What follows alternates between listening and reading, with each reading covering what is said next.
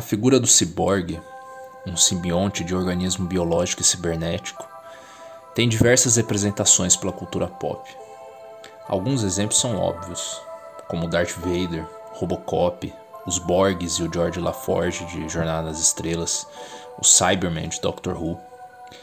Mas para ter contato com um, não é necessário ir até a ficção. Assim escreve a filósofa e bióloga Donna Haraway em seu Manifesto Cyborg. No final do século XX, neste nosso tempo, um tempo mítico, somos todos quimeras, híbridos, teóricos e fabricados, de máquina e organismo. Somos, em suma, ciborgues. O ciborgue é nossa ontologia, ele determina nossa política. O ciborgue é uma imagem condensada tanto da imaginação quanto da realidade material.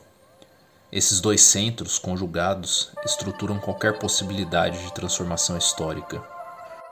E nesse episódio, para conversar sobre os limites da fronteira entre humano e máquina e as possibilidades de interpretação e uso do conceito de ciborgue, a nossa convidada foi a Abby Totti Marim, que é mestre em estudos literários pela Unesp de Araraquara e doutoranda na Universidade de Calgary, no Canadá.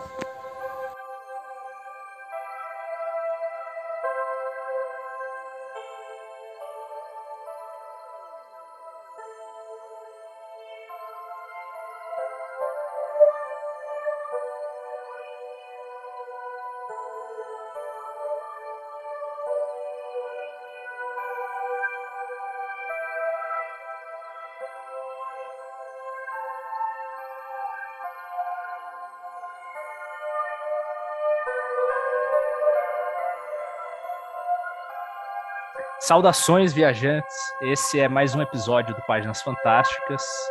É, eu sou o André e estou aqui, como sempre, com o meu querido Caverna. E aí, Cave?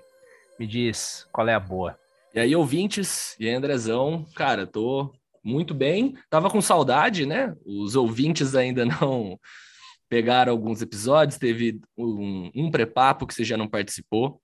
Será que não com... foi dois? Eu tava pensando agora isso. Acho que foram dois, foi no do Thiago também, e tem o do. Quem que fez o do Thiago? Do Thiago foi o Léo.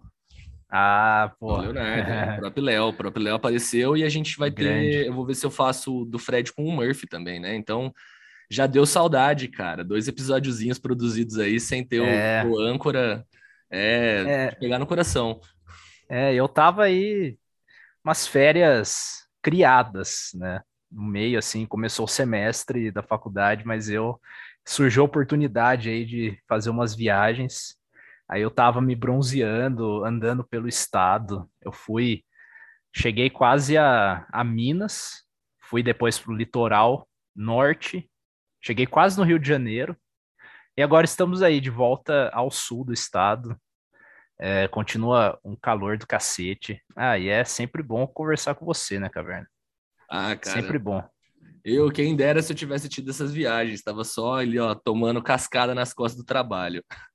Mas, cara, essa semana é, fui surpreendido, né? Vou aproveitar o espacinho aí para recomendar, né, tanto para os ouvintes quanto para você, a sériezinha do LoL, rapaziada. É isso aí mesmo, a gente está falando de League of Legends no Páginas Fantásticas, a gente não está falando do jogo, mas a série tá muito fina, André. Sensacional o trabalho. Quem curte ambiente de steampunk, aproveitando a temática, né, que a gente tem no páginas de ficção científica, quem curte steampunk, vale muito a pena dedicar seu tempo lá, os novos episódiozinhos na Netflix, viu? Vamos mandar cortezinho dessa sua fala e ver se a Riot não topa um patrocínio. Imagina, né, ganhando skin do LoL e não vai usar nunca. não, parece muito o, o papo aí que você mandou, parece sabe, quando tento fazer a publi de um modo descontraído, é só tipo, ah, uma ideia assim, ah, os caras estão trocando ideia, ah, o que, que você assistiu? Ah, LOL. Aí você vai ver post patrocinado. Esse episódio contém patrocínio. Seria fascinante, velho, honestamente, seria fascinante. Do nada a Riot patrocinando a gente, né? Nós indo num evento de LoL lá, do nada, do nada. É. Não, cara, tô bem animado para assistir. É, porque você tá falando muito bem muito bem. Eu não vi ninguém falando que a série é mediana. Nem, nem mediana, assim. Todo mundo fala muito, muito bem. Eu não achei ninguém falando ah, a série é ruim. E André, o que você tem a comentar sobre nossa queridíssima convidada, a Hebe Marim, que veio das terras geladas do Canadá, né? Para falar com a gente nesse episódio que eu, honestamente, acho que foi um dos melhores papos que a gente teve até agora. É, esse é um episódio que a gente estava muito animado para lançar, porque logo que a gente gravou, a gente virou assim e falou, pô, isso aqui ficou bom. Ah, o tema é muito interessante e a, a Hebe, ela traz umas sacadas a respeito de todo o conceito de ciborgue e a utilização dele na, na cultura, é, que umas coisas que a gente não está acostumado, assim, sabe, a, a pensar. Né? O ciborgue a gente está acostumado a pensar num negócio divertido tal. E, e é legal, eu acho que essa, essa é a brisa do nosso podcast, que é trazer esses assuntos da literatura fantástica que a gente está às vezes a gente não se aprofunda, né? A gente pô, acha muito da hora, lê o negócio, é impactado por aquilo tal. E você sabe que tem, ah, tem algo a mais lá que, que pegou você. Aí é legal conversar com uma pessoa que estuda isso, que está é, diariamente sentando e se debruçando a, atrás daquilo, né? Descobrindo mais coisas sobre aquilo tal. E, e com a Hebe foi, foi muito foi muito in, incrível ter a conversa várias vezes a gente fica maluco, assim, de, de, pensando e fritando no que ela tá falando, né? É quase, mano, quando você pega para ver um algum vídeo essay foda no, no YouTube ou alguém alguém falando lá de uma coisa muito foda e você tá fritando naquilo. É, só que a gente tá com a possibilidade de interagir em tempo real com a pessoa, né? Fazer as perguntas, adicionar umas besteiras, né?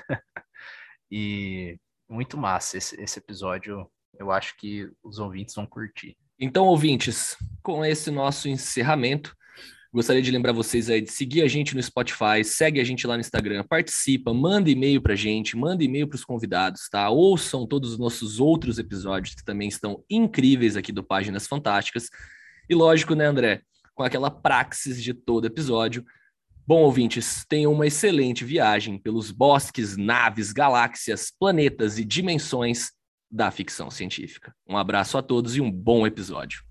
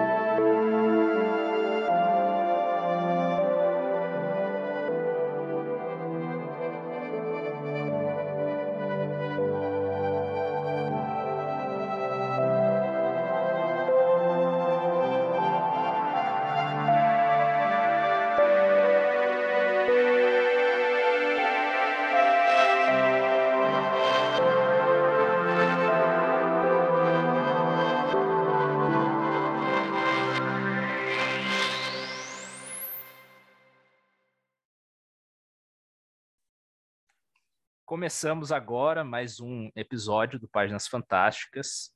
É, e eu já gostaria de agradecer a presença da nossa convidada, diretamente das terras geladas do norte. Né? É, tudo bem, Hebe? E, e nos conte, então, é, essa é sempre, esse é sempre o início do nosso episódio, é, quando eu passo a palavra para o convidado, ou convidada, no caso, eu peço para que nos conte do seu trajeto como leitora, né? Como tudo começou mesmo, como a pequena Abby começou a, a ler e se você já já foi cativada na sua infância pela literatura de ficção científica e pela literatura fantástica no geral, ou se não, como que foi o primeiro contato e como isso isso foi caminhando pela sua vida e te levou onde você está agora, né? É isso, Muito obrigado é um pela presença, baita prazer. Bom, primeiramente, eu queria agradecer o espaço, tá? É, é, é, a primeira vez que eu que eu tô no, nesse tipo de mídia. Eu acho que é, é muito importante assim a gente ter esse diálogo entre a academia e a galera que não faz parte do academês ali. E eu acho que isso faz toda a diferença para a comunidade, para a sociedade. Então, É, eu agradeço tanto por vocês me estarem me recebendo aqui, mas também por tudo que vocês têm feito através do, do podcast. Um, como, como eu disse na nossa conversa antes, né, quando a gente se conheceu, eu não sei se eu tenho a história mais interessante de leitora. É, eu acho que assim é um caso meio clássico. A minha família sempre me estimulou muito a ler. Então, é, minha, minha avó, minha mãe, meu avô, eles liam para mim. E eu terminei pegando gosto. Eu morava perto da biblioteca de Araraquara e eu ia a pé. Eu conseguia, quando eu estava um pouquinho maior, eu conseguia ir a pé sozinha. Então, era o meu rolê, né? Era vou ficar à tarde na biblioteca lendo gibi, mas eu também podia pegar o meu livrinho. E eu acho que a partir daí, quando eu tinha uns sete anos, alguém, meu primeiro contato com ficção científica, alguém leu 20 mil léguas submarinas para mim, do Júlio Verne. E me marcou muito, assim, eu li outros Júlio Vernes, alguém leu outros Júlio Vernes para mim, mas é, aquela história, especificamente o Capitão Nemo, eu não sei porque ficou comigo. E eu acho que eu comecei a me interessar mais por literatura fantástica, literatura não assim a coisa mais realista a partir daí. Bom, quando eu fiquei um pouquinho mais velha, né, cheguei na, na aborrecência, é, eu acho que leitura virou um ato de rebeldia para mim. É, quando eu tinha uns 13 anos, eu li A Revolução dos Bichos, né, o Animal Farm. E eu li aquilo e eu fiquei, meu Deus, eu, como assim o mundo precisa ler isso? Eu, eu preciso falar disso para o mundo, né? E eu fui falar, eu lembro que na época eu fui falar com uma das minhas professoras de português na escola, e ela meio que assim não ligou muito, tipo, ela deu a entender que ela achava que eu não tinha entendido o livro que talvez realmente com 13 anos eu não tivesse o mesmo entendimento que eu vou ter agora do livro, isso eu realmente concordo. Mas eu tinha entendido a metáfora, eu tinha entendido né, os porcos, o cavalo, eu tinha entendido que não eram necessariamente animais. E a partir daquele momento, né, eu, eu, eu comecei a, a ler tanto para provar para as pessoas que eu tinha capacidade de entender o que elas achavam que eu não tinha, mas também, por exemplo, alguém falava, sei lá, é, alguma coisa é ruim, eu ia ler aquilo tanto para fazer desaforo, mas também para ter a minha própria opinião, né? Também na escola, para vocês verem como o trauma escolar às vezes influencia a vida da pessoa, né? É, quando saiu Harry Potter, foi mais ou menos na mesma época. Tinha aquela fila, né? O pessoal se estapeava para pegar as poucas cópias que tinham em, em biblioteca. E eu lembro que eu fui pegar, eu finalmente consegui pegar Pedra Filosofal na biblioteca da escola, e a, a, a pessoa que trabalhava, a bibliotecária, falou que, ai, nossa, mas você vai ler isso? É tão ruim, é tão. Mas você leu? É ruim mesmo? Não, não li. Então eu li, eu nunca mais usei a biblioteca da escola depois daquele momento, mas eu, eu li para provar que, que eu podia, primeiro, que eu podia ler o que eu quisesse, mas também que, pra, que não era ruim, ia, ia me adicionar um, um certo conteúdo. E eu acho que essa rebeldia meio que continuou quando eu, eu entrei para a graduação. Né? Eu fui fazer letras porque eu gostava de língua, eu gostava de inglês e eu fui fazer letras com a intenção de eu ia ser tradutora, né? Eu queria lidar com língua e é isso, porque parece uma, sei lá, parece que eu vou ganhar dinheiro com isso, né? Mal sabia eu que galera de humanas, né? Bom, mas enfim, isso é outra história. E na faculdade, eu lembro que, que na minha época, né, muitos milhares de anos atrás, já tinha uma rixa, a galera falava que a, a literatura era a prima pobre da linguística. E eu me apaixonei por literatura, eu, eu amava as aulas de literatura, eu, eu vou dizer que eram as únicas aulas para as quais eu estudava, assim, como eu ia bem em língua, eu deixava, nem eu ia empurrando com a barriga. E eu acho que, assim, até a minha escolha diária de ir para a literatura foi uma rebeldia a todo o sistema, a galera falando que não, que literatura dentro das letras é, é meh, né? É o, é o povo, sei lá, quem, quem, quem se especializa em literatura é, vai, vai o quê? Vai só dar aula, vai escrever livro. E não, é, é uma carreira como outra qualquer, uma carreira digna, sólida. É, você está estudando teoria literária, você não está praticando uma pseudociência, né? Você, você tem um, todo o embasamento, você tem técnicas as quais você aplica. E eu acho que, em partes, é, né, foi isso. foi isso que me levou aqui onde eu tô. Aí, a minha especialização em ficção científica, bom, eu comecei, eu também sou, também fui orientanda do CIDO no mestrado, né, eu sou da, da turma do Gótico, é, mas eu, eu já tinha esse interesse por, por a representação da ciência em literatura. Mas eu, eu brincava um pouco com isso, a minha, minha tese de mestrado foi sobre deuses americanos, uh, especificamente sobre a sacralização da ciência, então como a ciência se torna uma religião a tecnologia se torna uma religião dentro da, daquele livro. E quando eu decidi fazer doutorado, eu pensava, não, eu vou continuar, talvez eu continue no gótico. Eu tive a oportunidade de ir em 2014 para o Encontro Internacional da, da, Associação de Estudos Góticos uh, em Vancouver, aqui no, no Canadá. E eu meio que decidi, assim, para mim foi muito diferente a, a maneira como o evento é realizado, é, a maneira como, como os palestrantes aprendendo é, sei lá, para mim não é, no fundo não é muito diferente do que eu tinha visto, mas me me me vence, assim, me convenceu, me ganhou de uma maneira assim, me encantou, por, por assim dizer. E eu já tinha planos de, bom, já que eu estou me especializando de certa forma em língua inglesa, eu gostaria de fazer pelo menos parte da minha formação em um país de língua inglesa. Então eu terminei, assim, eu tentei me informar, eu, eu até então ia prestar doutorado na faculdade, na, na Simon Fraser, em Vancouver, um, que é onde, onde o evento aconteceu, mas no, nesse meio caminho eu falei, eu não quero estudar mais gótico, eu, eu, quero, eu quero alguma coisa diferente, eu preciso expandir meus horizontes. E foi aí que eu tive a ideia de voltar para ficção científica, ou de me especializar mais em ficção científica. Até porque eu sentia que era uma coisa mais próxima da realidade que a gente está vivendo, da realidade tecnológica que a gente está vivendo. E aí eu encontrei aqui a Universidade de Calgary, que tem, tem a minha orientadora, a, a doutora Forlini, e o professor Antônio Camara, que são especialistas em ficção científica. E terminou dando certo e cá estou eu. Isso aí que, que você falou de ficção científica parecia que estava lidando com temas mais próximos da sua realidade, né, cotidiana. É algo é algo que eu sinto bastante também quando tô, tô indo atrás. Eu estava recentemente indo atrás de possibilidades de pesquisa. Né? É óbvio que a fantasia também se relaciona com. Né, a gente está falando de um, né, um campo de criação artística, né, só de ser feito por pessoas vai ter né, relação com com algo contemporâneo, mas é, a sensação mesmo que é, a ficção científica se relaciona de maneira mais direta, né? E, e é isso, né? Ela tá, tá pensando o nosso tempo, né? Se tá, se faz algo no futuro distante ou, no, ou em outro planeta, em outra galáxia, ainda assim tem uma reflexão sobre o nosso tempo, né? E tudo.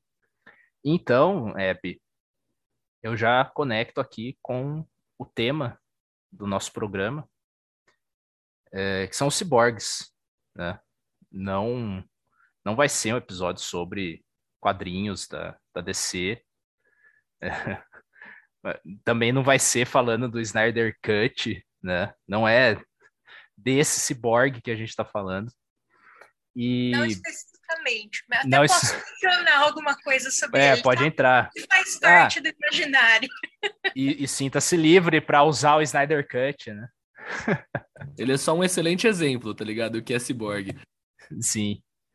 E então eu vou, antes de jogar para você, é, eu vou ler uma, uma frase pequenininha que eu acho interessante, que é da Dona Haraway, né, que acho que você vai citar em alguns momentos, que é no início do, do ensaio Manifesto Cyborg dela, que ela define primeiramente só para apresentar o conceito e depois ela vai se aprofundar ao longo do, das páginas, mas que é um ciborgue é um organismo cibernético, um híbrido de máquina e organismo, uma criatura de realidade social e também uma criatura de ficção.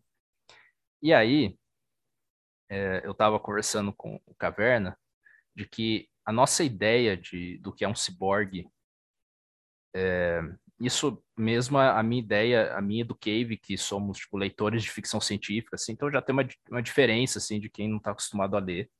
Mas a nossa ideia é outra da sua, né? Que você você está numa parte aí teórica sobre o ciborgue que expande um pouco mais. Então, se a gente pega o ciborgue como esse ser que ele é uma mistura do que é um humano com máquina e até um animal, mas ele não está limitado, então ele não está limitado a nenhuma dessas definições. Então ele rejeita as fronteiras né, dessas definições. Pensando né, nessa maneira mais básica, assim, pensando no organismo dele, assim, no organismo biológico dele.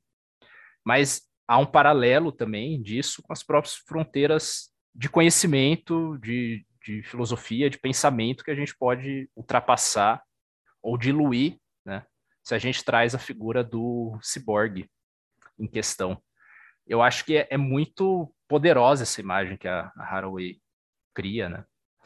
E então, Abby, por favor, nos fale sobre o ciborgue, sobre tudo o que você pensa, pesquisa.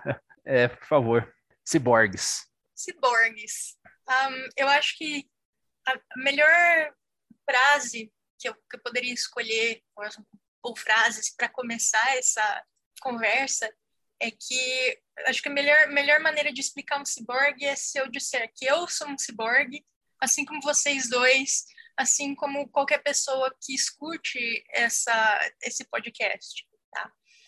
Antes de eu, de, eu definir o ciborgue, se, se tudo bem para vocês, eu queria falar um pouquinho do pós-humanismo, né, que é esse viés que a, que a dona Haraway usou para definir o, o ciborgue. Tá?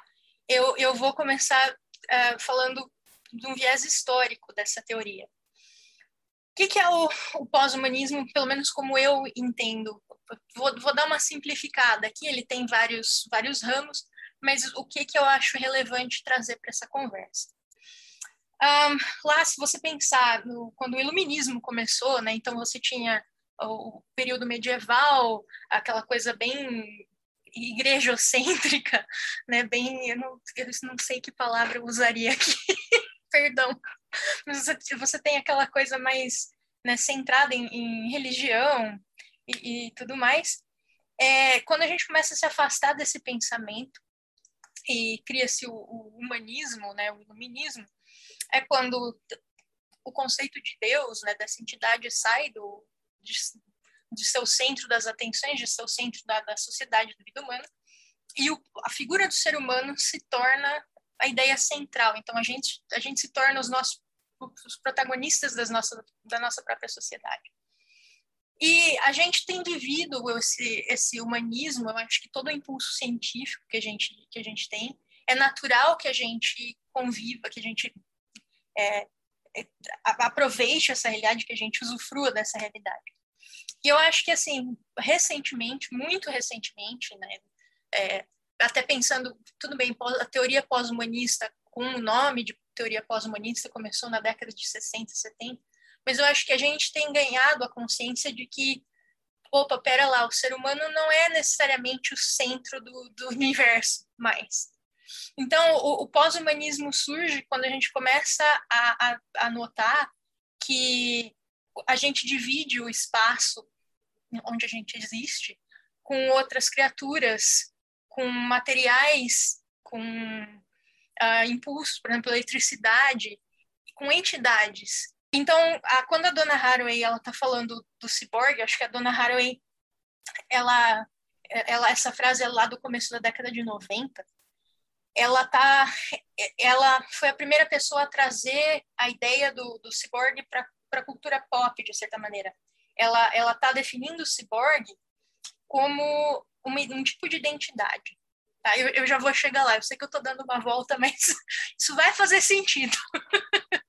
Bom, vamos, vamos entender a, palavra, a origem da palavra ciborgue. Tá? A, ciborgue ele é, ele é a fusão de, de duas palavras, que é cibernética e organismo.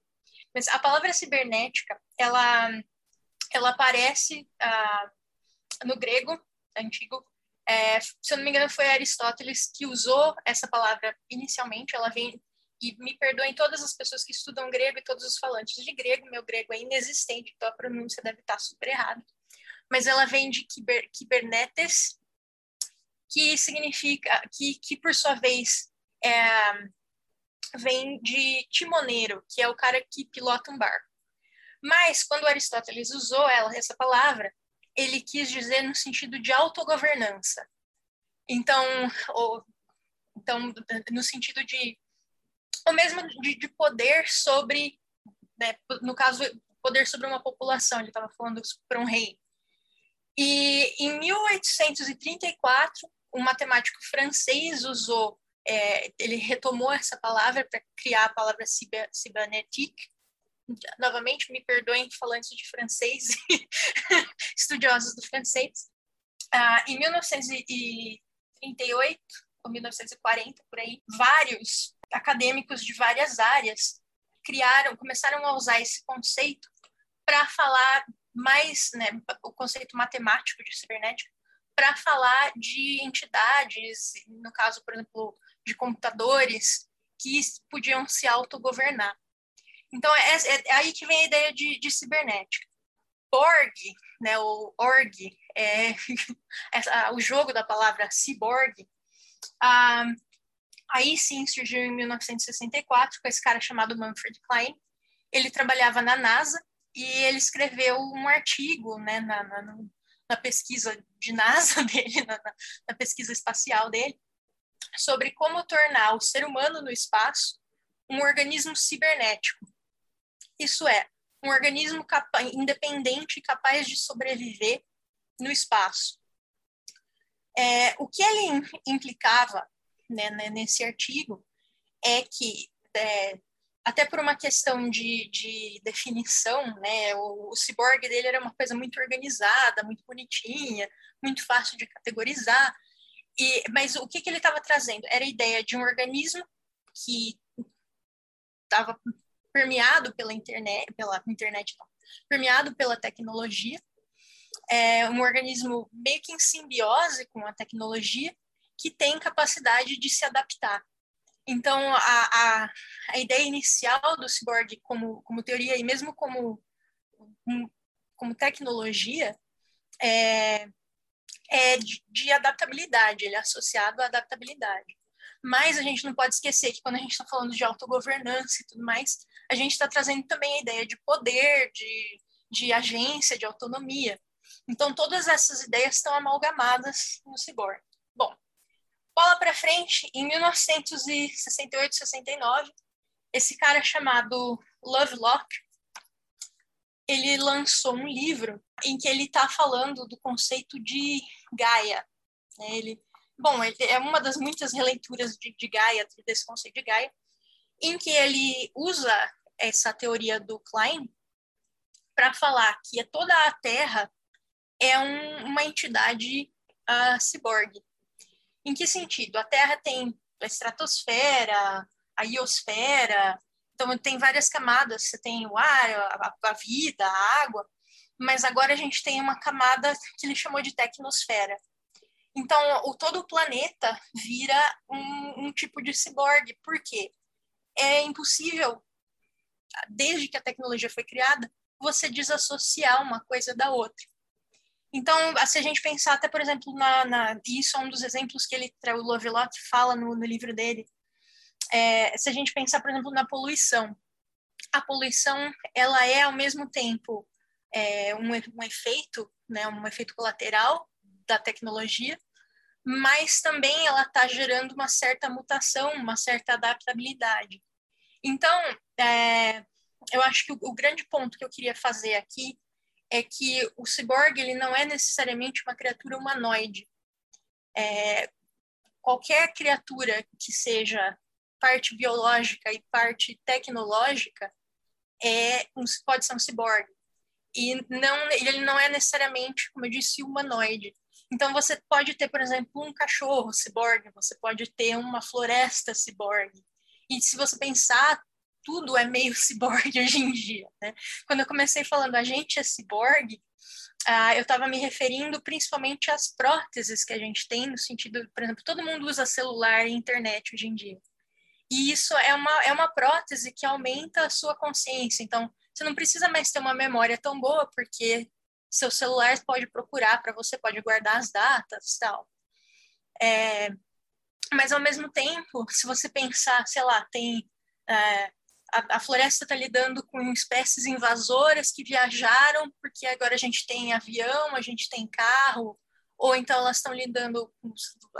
Todas as criaturas da floresta estão lidando com plástico. É, algumas não estão se dando muito bem, estão perecendo, e outras estão, sei lá, tipo, aprenderam a digerir plástico, sei lá. Isso também é, é, uma, é uma, um estilo de cyborg, eu, eu gostaria de dizer. Mas, uh, mais ainda, indo, indo além, né, e aí voltando ao, ao ponto da, da Haraway, ela fala que o, o cyborg, bom, vou, vou tentar desmembrar algumas partes dessa, dessa fala dela. Ela fala que o cyborg é um híbrido. Bom, o conceito de, de híbrido é, assim, desde os primórdios da humanidade, ele é associado a uma aberração. Então, tudo que é híbrido é monstruoso e a gente não aceita muito bem o híbrido, né? É só você pensar, qualquer criatura, tipo um minotauro, é, é, é um tipo de híbrido. E não é. Ele é sempre um outsider, é, ele está sempre fora da sociedade. E, e, por esse motivo, o ciborgue também, se, se, a gente pensar, apesar da gente estar tá vivendo esse impulso tecnológico, a galera, é carro que voa, não sei o quê, é, a gente ainda tende a rejeitar o que é, o que para a gente não é humano, porque a gente ainda está naquelas, preso às ideias humanistas, como humano como uma figura central. É, a outra coisa interessante que a Harry fala é que o ciborgue ele é um coletivo. Bom, tem duas maneiras da gente interpretar essa palavra coletivo nesse contexto. Ele é um coletivo de características e de partes, né?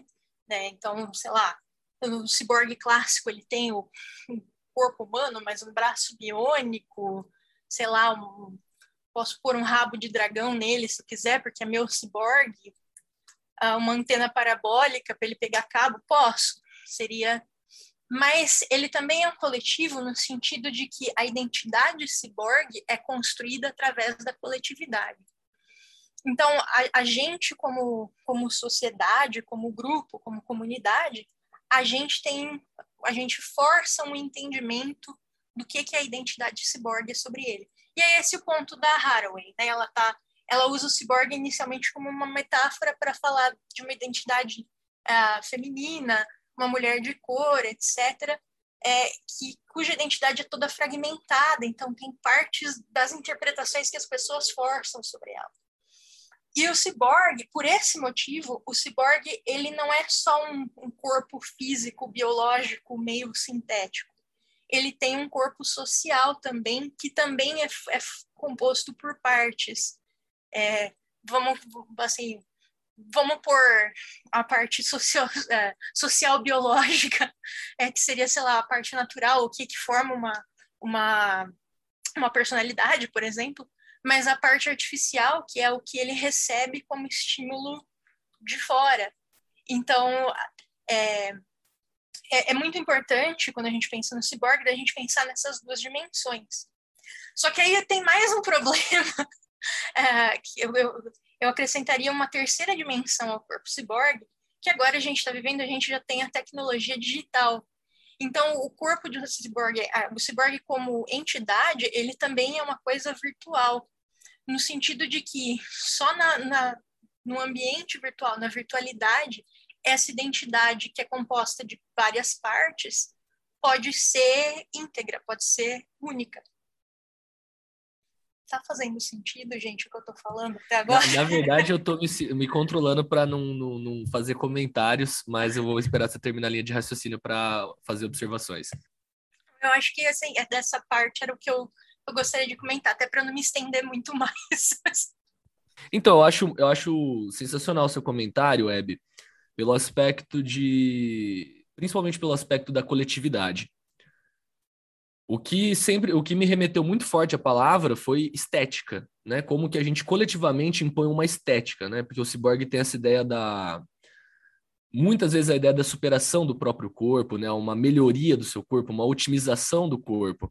E é muito icônico para mim o quanto a galera tem a mania de associar o ciborgue a essa questão ultra tecnológica.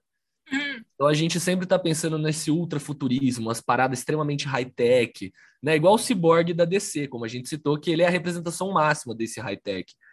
Só que eu acho muito engraçado porque a gente tem templos na sociedade que são templos de uma cultura ciborgue, por exemplo, as academias. Né? Não sei se vale essa reflexão, se eu estou falando asneira ou não, mas tipo, a academia, ela é um templo ciborgue para mim, por quê? Porque você tem máquinas é, estrategicamente feitas para otimizar cada músculo, cada aspecto do seu corpo para você ter um corpo melhor. Se a gente for piorar, um último a agregar, a gente tem a cirurgia plástica, que para mim é ter sims na vida real. Você tem a opção de chegar lá e falar: ah, vou dar uma editada no nariz, vou dar uma editada no olho. É uma cultura cibernética e de ciborgues muito forte, porque a gente sempre tá nessa de botox no lábio. É, puta, vou dar uma ajeitada na sobrancelha, eu vou fazer academia para melhorar meus músculos, para otimizar minhas pernas. E a gente vive isso. Isso que eu nem citei a indústria do, das drogas, né? Da, da parte química, que você vai lá, toma anabolizante. É... E é engraçado porque é uma estética coletiva, que ninguém entende como que ela é uma cultura virtual e como que isso não é só um marca-passo no coração, não é só a perna para o deficiente, né, a perna mecânica para ele conseguir voltar a andar. Isso é a parte mais externa, acho que é o mais vulgar do ciborgue que a gente tem, questão de você conseguir ver literalmente essa junção máquina e homem. Mas a gente esquece que tem todas essas paradas por trás dos panos. Então, é interessante você falar de academia, que é um. Eu ia trazer em algum momento esse exemplo. Mas quando você falou academia, eu pensei, cara, na academia, academia da faculdade, academia de, de acadêmicos, né? Aí Aí eu pensei, pô, onde o Caverna vai chegar com isso aí, de dizer que a academia também pode ser. Mas assim, se a gente fala de, de uma biblioteca, por exemplo, é, e tem livros, os livros, né, eles fazem parte de uma certa tecnologia de armazenamento, né, de conhecimento tal.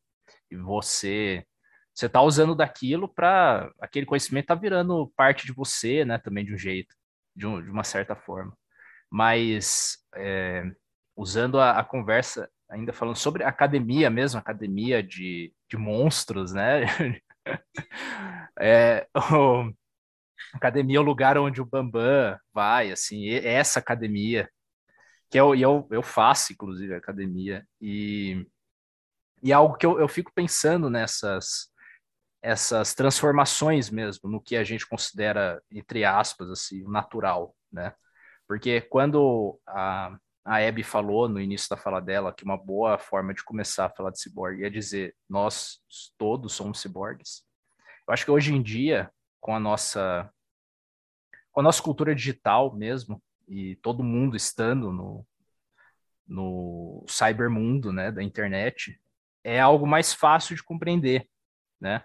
Eu acho que os adolescentes assim, se a gente fala que ele é um ciborgue que ele também vive no mundo digital tal, é algo mais fácil de entender do que era talvez alguns anos atrás, porque é muito óbvio, né, que grande parte da nossa vida social está sendo na internet e a gente está constantemente reagindo a estímulos que a internet está causando na gente. Mas, é, mas a tecnologia é algo antiguíssimo, né? A tecnologia está desde sempre, assim, a tecnologia não é só digital. E a academia, é, você está usando algo para estimular os seus músculos para crescerem. E você está. Isso é algo que poderia acontecer normalmente. Você faz exercícios e as pessoas faziam é, esportes e faziam exercícios antigamente, faziam musculação e você conseguia crescer o seu músculo. Mas você tinha um limite, né? Você tinha um limite do tipo de exercício que você podia fazer. essas máquinas, elas conseguem estimular músculos que você não precisaria estimular em quase nenhuma circunstância. Ou você ia estimular numa situação muito específica, mas não a ponto de fazer crescer aquele músculo. Né? O músculo só vai crescer através da repetição. Então é, você precisa ter aquela máquina. E isso muda, porque você pega um fisiculturista, é, sabe aquelas fotos que tem, tipo, aqueles caras com bigodão, assim, preto e branco, bem início do século XX, é, levantando peso, o cara é magro, cara. Pra, é, o cara é frango para padrão atual, tá ligado? E, e aí você vê fisiculturista atual, o cara tem músculos, tipo, o cara descobriu novos músculos, assim, sabe? Umas coisas absurdas, tal. Porque você está estimulando e você está é, se alimentando de uma forma que você sabe que vai fazer o seu corpo se transformar. E aí, e aí você tem suplementação, né? Você tem tanto, você tem um monte de suplemento, eu acho maluquice, assim, que a gente tem testosterona, por exemplo, que é testosterona sintetizada, né? Já é um negócio antigo, assim, então, pô, é um negócio que o corpo produz naturalmente, mas, você, cara, a gente também acharam um jeito de sintetizar, entendeu? E creatina, assim, cara, é um, né, um monte, um monte de coisa. E um outro exemplo muito básico, assim, é coisas como óculos, né? O óculos é uma, tecno, uma das tecnologias mais presentes também, já há muito tempo. E, e é isso, o óculos está realçando a sua visão, né? fazendo você enxergar de um jeito que naturalmente você não ia enxergar, talvez não ia enxergar quase nada. Eu uso óculos também, mas eu, eu não coloco porque aqui, no... aqui fica meio ruim com, com esse fone. Mas... É um exemplo de que as partes do cyborg não são necessariamente, não estão necessariamente em harmonia. Então, se você tem que usar o fone com óculos e te incomoda, é porque as, as partes amalgamadas aí, elas não estão necessariamente trabalhando juntas. Sim. e assim, a única coisa a agregar é, é, o ouvinte nesse exato momento e a gente nesse exato momento tá virtualizado. Né? A gente está precisando da tecnologia para tá, para a gente estar tá se vendo. O ouvinte está nesse exato momento no Spotify, ouvindo a gente numa linha temporal diferente da agora, é, e tudo através do espaço virtual. Fora que eu nem vou entrar no aspecto, a gente entra no futuro sobre formar identidades virtuais, né? Quem a gente é no Instagram, quem que a gente é na vida, é, o, o, quanto o celular é uma extensão do nosso braço. Quando teve o apagão do WhatsApp, eu me senti um primata, tinha voltado para a era da pedra, e eu reparei que eu tinha que olhar para o quintal. Para mim viver, eu tinha que olhar para o quintal. Eu falei, nossa, eu estou vendo o mundo assim. Parecia a Disney, as coisas ganharam cores. Porque o Instagram não estava lá, eu não tinha timeline. Eu falei, nossa, para mim viver, eu tenho que olhar para o mundo, né? Eu parei de olhar para baixo. um último comentário, antes de lançar para você de volta, Hebe, que outra coisa que o Caverna tinha falado também da, da estética, e eu lembrei, uma coisa que eu vi esses dias no podcast, que era falando sobre. Estava falando sobre como é, as redes sociais hoje em dia meio que ditam padrões estéticos, né? E então, se você tem um, um certo número de influencers, tal, famosos que têm um certo tipo de corpo, é, vai ter muita gente querendo ter né, um corpo parecido. E como você está é, rodeado disso, assim, se você só segue pessoas saradas no Instagram e aquilo é tudo que você vê é aquele tipo de corpo que você normatiza, né? E, mas aí, é, nesse, nesse podcast, falava do, é, de um documentário lá que falava da, de quando teve o, tinha a série da Pamela Anderson, que acho que é Baywatch. Baywatch. Né?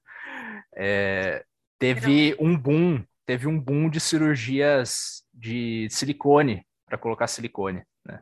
Então, era algo que passava lá na TV, as pessoas viam e e algo que não é assim, ela, né, os peitos do tamanho dela, assim, não é algo normal, né, para algo que todas as mulheres têm. Aí tinha essa, mas se criou então na meio que na na imagem coletiva um algo é, meio que uma não não chegava a ser um padrão, mas algo assim você almejava ser com a Pamela Anderson e aí é algo, é uma era pré-internet. E aí também a mídia estava atuando nisso e os meios de comunicação da época atuavam para construir essa visão coletiva, assim, né, de algo. Então é, é, muito doido pensar de como a gente é, é cyborg mesmo antes até do século XX, né? Pode. É, eu, eu vou começar respondendo. Eu tenho várias coisas para falar desses, desses dos dois comentários, é, mas eu vou começar é, voltando ao, ao ponto do João é, é, essa história, né, bom, de certa maneira acho que casa com, com o que vocês dois falaram, é, o, o cyborg ele está muito ainda associado a essa ideia de aumentar no sentido de aprimorar, de melhorar, né? Mas não é esse não é necessariamente o caso é, essa visão da, da, prótese, a prótese é um complemento. Então, você tem, por exemplo, um marca-passo ou um, um, membro mecânico, né, um membro artificial, é, é um tipo de prótese que está lá para facilitar a vida de uma pessoa, para melhorar a qualidade de vida de uma pessoa. Então, esse é um tipo de, de aumento. Mas aí você tem, como, como a gente estava falando, da cirurgia plástica, né? É, esse é, é, também é um tipo de prótese. É bom, cirurgia plástica ela seria mais uma intervenção, né? Eu acho que, por exemplo, a prótese ela é mais um objeto, né, que, que, que é acoplado de certa maneira ao, ao corpo. Mas a, a, prótese ela sempre passa essa ideia de que é, você está fazendo um ser humano melhor, né? O que é o, o caso do cyborg da DC, mesmo, né, para continuar nesse universo dos heróis, pensa na, na armadura do Homem de Ferro, né? Aquilo, a armadura, o Jarvis faz tudo para ele. É, e essa é, é, é, a ideia humanista do cyborg. Mas é, o que a gente esquece é que a partir do momento em que a gente usa essas, essas intervenções, essas próteses para nos aumentar, a gente, eu não estou dizendo que assim, muito, alguns, alguns acadêmicos, né, alguns ramos do pós-humanismo vão dizer que a gente está perdendo a nossa essência humana. Algumas, alguns vão dizer que da mesma maneira que elas, que a gente, bom, que, que a prótese, a, a cirurgia plástica, a intervenção influencia a gente, a nossa qualidade de vida, a gente está influenciando elas também. Então, é uma questão de, de reconhecer que não é só o ser humano que tem uma, uma agência, no sentido de uma autonomia aqui. É, quando falhou, né, falhou, falharam todas as coisas do Zuckerberg recentemente, ou se tem um apagão, é, a gente nota o, o, quanto que a eletricidade ou as redes sociais, é, a gente não é só, só dependente delas no, no sentido de, ah, eu, nossa, eu não sabia o que fazer quando não tinha. É, um, é, é parte da nossa identidade já. Então, quando você não tem eletricidade, você fica meio perdido, não só porque o seu todo o seu estilo de vida tá tá, tá em xeque, né? Mas porque está faltando uma parte de você mesmo. E aí fica aquela, aquele questionamento, mas se você faltar para eletricidade, será que a existência da eletricidade como uma entidade, né, que vai alterar? Bom, posso pensar, se eu algum dia não estiver aqui, né, é uma pessoa menos consumindo eletricidade, então é a eletricidade que viria para mim e vai para outra pessoa. Então, isso é uma coisa que tem que ser considerada também o ciborgue, é, a gente não pode é, pensar que a parte orgânica, é, por ser, no caso, quando a gente pensa no humano ciborgue, ela é pensante, ela é, é mais importante do que a parte tecnológica. Tá?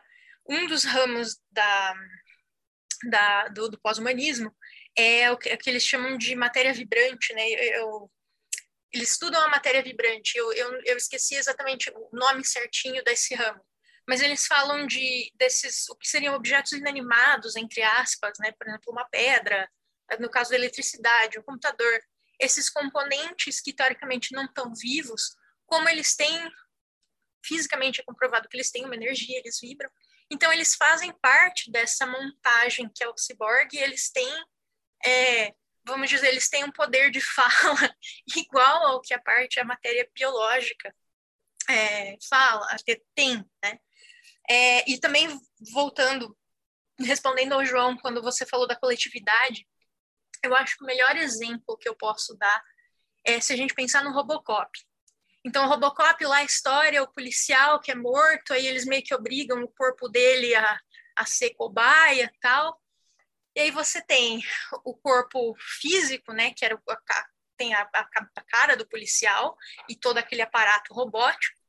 Mas você tem um corpo social que é, é tem várias camadas esse corpo social, então tem a família dele que fica toda dividida, oh não, Murphy, você é um monstro agora, você matou pessoas, ah não, você é um herói, mas tem também todo toda a sociedade em volta que está falando, é, é muito bom que a gente tem esses policiais, assim tal, é, que estão protegendo a gente, olha só, eles são super poderosos.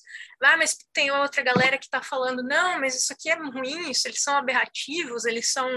É, eles não têm consciência do que eles estão fazendo. É, e eu não me lembro, mas se eu tivesse dirigido Robocop, eu com certeza falaria: eles estão tirando o emprego dos policiais humanos. Então, esse é o, a dimensão. Acho que o melhor, melhor exemplo para explicar o aspecto coletivo seria o, o Robocop. É, agora, voltando nessa questão de, dessas próteses e intervenções, né? É, falando tanto da academia, né? De novo, pensando, construindo no, no exemplo que, que vocês deram. Quando o cara quer trabalhar, eu quero ter o bíceps, não sei o quê ele cria uma relação de simbiose com aquela máquina especial para o bíceps que e assim se a máquina quebrar um dia a vida dele vai ser impactada e, tudo mais e, e, falando né da já que a gente falou de academia e de, de, de todos esses procedimentos estéticos que, que as pessoas fazem hoje em dia tal é, o controle sobre o corpo né o controle sobre a a, a nossa identidade visual, vou, vou, colocar assim, é uma coisa. Eu não, não acho que eu não tenho background para dizer se é uma coisa assim, ah, talvez seja inerente do ser humano querer controlar a própria imagem, talvez seja é, uma coisa mais moderna. Então, eu acho que eu não, não, não tenho informação suficiente para investigar historicamente isso. Mas considerando o, o contexto mais contemporâneo, tá?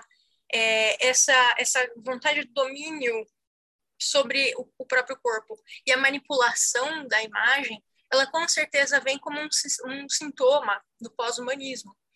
Então, a, a, Catherine Hales, que é outra, outra teórica do, do pós-humanismo, ela fala que todo ser humano pós-humano, no sentido do ser humano que existe nessa, nesse período, ele tem o que a gente, o que ela fala de uma fantasia de, de descorporificação. Eu não sei se essa é a melhor tradução, é disembodiment. E essa fantasia de disembodiment, de, de, de sair do próprio corpo, ela vem de onde? Bom, primeiro de tudo, a gente está cercado, principalmente agora, com, a tecnologia, com a mídia digital, tudo, a gente está cercado por informação, por dados. Então, a gente baseia o nosso estilo de vida em dados, tudo são dados mesmo assim, é, sei lá, até nossas funções corporais, né? O fato de eu inspirar oxigênio, inspirar gás carbônico, é, é uma tem uma troca de dados acontecendo dentro do meu corpo. As minhas células têm que saber o que é aquilo. Mas até se você pensar, é, as pessoas têm medo que os dados sejam roubados. Você tem o golpe do Zap Zap, que é, a galera te rouba a sua, sua senha do banco.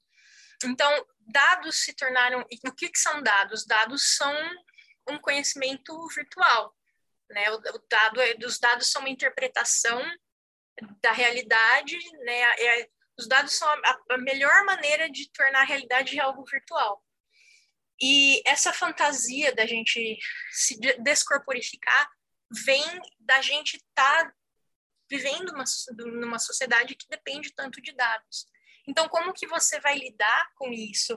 Como que você vai existir é, como uma entidade virtual dentro da virtualidade? Então, o primeiro sintoma é querer manipular a, a, o nosso visual e, obviamente, a influência, seja lá de qual mídia for, seja a TV ou a internet agora, é, é uma parte disso, porque, novamente, são dados que estão bombardeando a gente diariamente. E a, a, a gente tem essa necessidade de manipular a nossa imagem para tanto para se, se equivaler a, a, aos dados, né, a maioria dos dados, mas também porque a gente, a gente quer existir na virtualidade. E o nosso corpo nunca é exatamente né, da, da, maneira como a gente quer, ou da maneira como a gente espera, ou da maneira como os outros esperam que, que seja mas você pode manipular a sua imagem, a sua identidade, como, como o André estava falando, dentro da virtualidade. Então a gente tem o que ela, essa fantasia que ela fala é uma coisa meio meio psicanalítica, né? A gente tem essa fantasia de, dar preferência por uma identidade virtual do que por uma identidade uh, real. Eu acho massa a linha de pensamento, porque no Neuromancer, né, a gente agora puxando já um exemplo da literatura, a gente vê que o personagem lá no começo, desculpa, quem não leu Neuromancer agora tá indo um spoiler, então caso você não tenha lido e queira pular, pula, queira pular a minha fala, fique à vontade. Mas lá no começo da obra, que o personagem ainda tá com aquele vírus, eu não lembro qual é o elemento que não permite ele de acessar o espaço virtual, né, de acessar a Matrix, e aí o momento que ele passa lá pelo processo, os caras tiram a parada dele, ele pode acessar o espaço virtual, é incrível, por quê? Porque é o único momento que ele se sente livre. A realidade de Neuromancer, ela tá tão é, virtualizada que somente o espaço virtual que é o que propõe a liberdade. A real sensação de não estar fechado por aquele mundo poluído, corrompido, é, destruído pelas corporações, né? Eu acho que sintetiza muito essa nossa ideia de escapar cada vez mais. Eu até estendo o comentário puxando aquela mega onda que o Japão tem dos, dos desenhos se passando dentro de jogos, que surge com Sword Art Online, esqueci qual que é o nome, os, Ise, os Isekai, eu acho que chama, que você tem o boom né, desses desenhos, que é os caras acessando jogos online, ou sempre entrando numa realidade paralela, fugindo acho do próprio que, mundo. Eu acho que Isekai é é você ser transportado para uma outra realidade, assim, no geral. Não necessariamente, não é num jogo, sabe, ou digital. Assim, Isso é não, que tem aquele Aí tem que muito Isekai que é vai. assim, né? Isso, mas tem aquele que o cara morre, mas sempre tem essa ideia de ir para outro mundo. E a gente passa na nossa realidade agora essa ansiedade ambiental, essa ansiedade política aqui no Brasil. Por exemplo, se tivesse uma Matrix, eu seria muito mais feliz lá do que Fácil. no Brasil do mundo real. Eu ia viver na Matrix, cara. Porra. Eu ia viver na Matrix, não, com certeza. No Brasil, vixe, ó, rindo. Então, é muito pertinente esse comentário, Web, porque a gente vai entendendo também, é, agora usando o exemplo dos alunos que eu estou tendo contato, né, com a geração mais nova, apesar que a, a, a distância da idade não é tão grande, mas eu vejo o quanto eles são virtualizados muito mais do que a gente. Porque são adolescentes que crescem com pais que, para é, segurar as crianças, né? Ou conter aquela ansiedade da criança de sair correndo, se matar, ficar suando, quebrar perna no jantar e a mãe ficar puta, eles vão lá e faziam o quê? Toma aqui o tablet, toma aqui o celular. São crianças que já crescem estimuladas por isso. Gente, eu tenho uma geração inteira de alunos que não sabe baixar filme pirata. É, por quê? Porque eles estão condicionados à Netflix, à Amazon, à HBO. Eles não têm e é louco por quê? Porque o conhecimento técnico que a gente tem, porque se der uma merda no computador, você abre o gerenciador de tarefas, é, a gente consegue ainda ter um mínimo de noção técnica de computadores, a nossa geração. Mas eles crescem no mundo convencional. Na verdade, tem mais chance deles saberem um monte de parada de celular que eu não sei, que já não faz parte da minha parada de celular, mas eles não têm conhecimento técnico de computador, mínimo. Eles sabem consumir o computador, mas eles não têm noção técnica, eles não conseguem nem quebrar essa faceta, né? Eles estão sobre a opressão do PC, no sentido de que eles organicamente estão juntos, eles não têm nem mais noção do software da parada. O software vira tela, e é isso. Eles não têm noção nem do simulacro, né, que o computador está fazendo. Isso é muito louco, mano. Não, eu só queria voltar no, no Neuromancer, né? Só, só você trouxe, você falou do Neuromancer do William Gibson. É, além de, desse vírus, né, toda vez que ele, ele entra no, no, na realidade virtual, ele descreve como um, um, um pulo. E o grande, o, o, o, grande barato, né, a grande diferença do, do cowboy, né, do, do, do protagonista, esqueci o nome dele, é que ele vai ao, às últimas consequências, ele quase morre para conseguir né, o máximo de desligamento da realidade do corpo dele para existir na, naquela e é essa que é a, a, habilidade dele. Então eu acho que isso é isso é a melhor ilustração do que a Hale está falando da fantasia de, de descorporificação, porque para ele a, é a, a, existência ideal é dentro daquilo, ou seja, né, é quando ele se sente mais útil, quando ele consegue trabalhar, que eles falam que ele tem um dom, tal, é, é quando ele está quase fisicamente morto, mas existindo na, naquela naquela realidade. Né? Eu, eu lembrei, só para adicionar, para voltar um pouquinho na, nessa questão de. de eu, eu também tenho uma resposta a, a, esses alunos, né, geração de alunos, também tenho experiência com isso. É, mas eu lembrei, tem um livro chamado, é da década de 90 também, chamado The Repossession Mumble. Ele não foi traduzido para o português, mas ele virou dois filmes, ele virou um filme B chamado Ripple, the, the, the Genetic Opera, que é com a Paris Hilton, cara, é um, é, um, é um filme B, assim, eu acho que a melhor coisa que a Paris Hilton fez na vida dela, e ele virou o Ripple Man, é, reposição de órgãos, uma coisa assim, que é basicamente futuro, é, um, um, vírus destruiu as pessoas, muita gente morreu, e uma, grandes corporações começaram a fazer órgãos artificiais, né? E dependendo do que você paga, você pode ter, por exemplo, o olho biônico, que te ajuda a ver melhor, mas aí você tem o olho biônico plus, ultra, que uh, que grava as suas memórias para você, que tira foto, tem o que escaneia. E, e tem todo um, um, um, um, problema social, porque aí, por exemplo, as pessoas precisam de um coração novo, e elas vão ter que fazer através dessa, dessas corpora corporações. E a, a, partir do momento, sei lá, a galera não tem dinheiro, mas. É, e aí? Aí eles criam os Repomen que vão lá pegar os órgãos das pessoas de volta. Então, é um, um universo bem, bem dark, né? um universo bem uh, horroroso, é, em que, mas que a, a figura do ciborgue está meio escondida lá, porque com todos esses órgãos, né?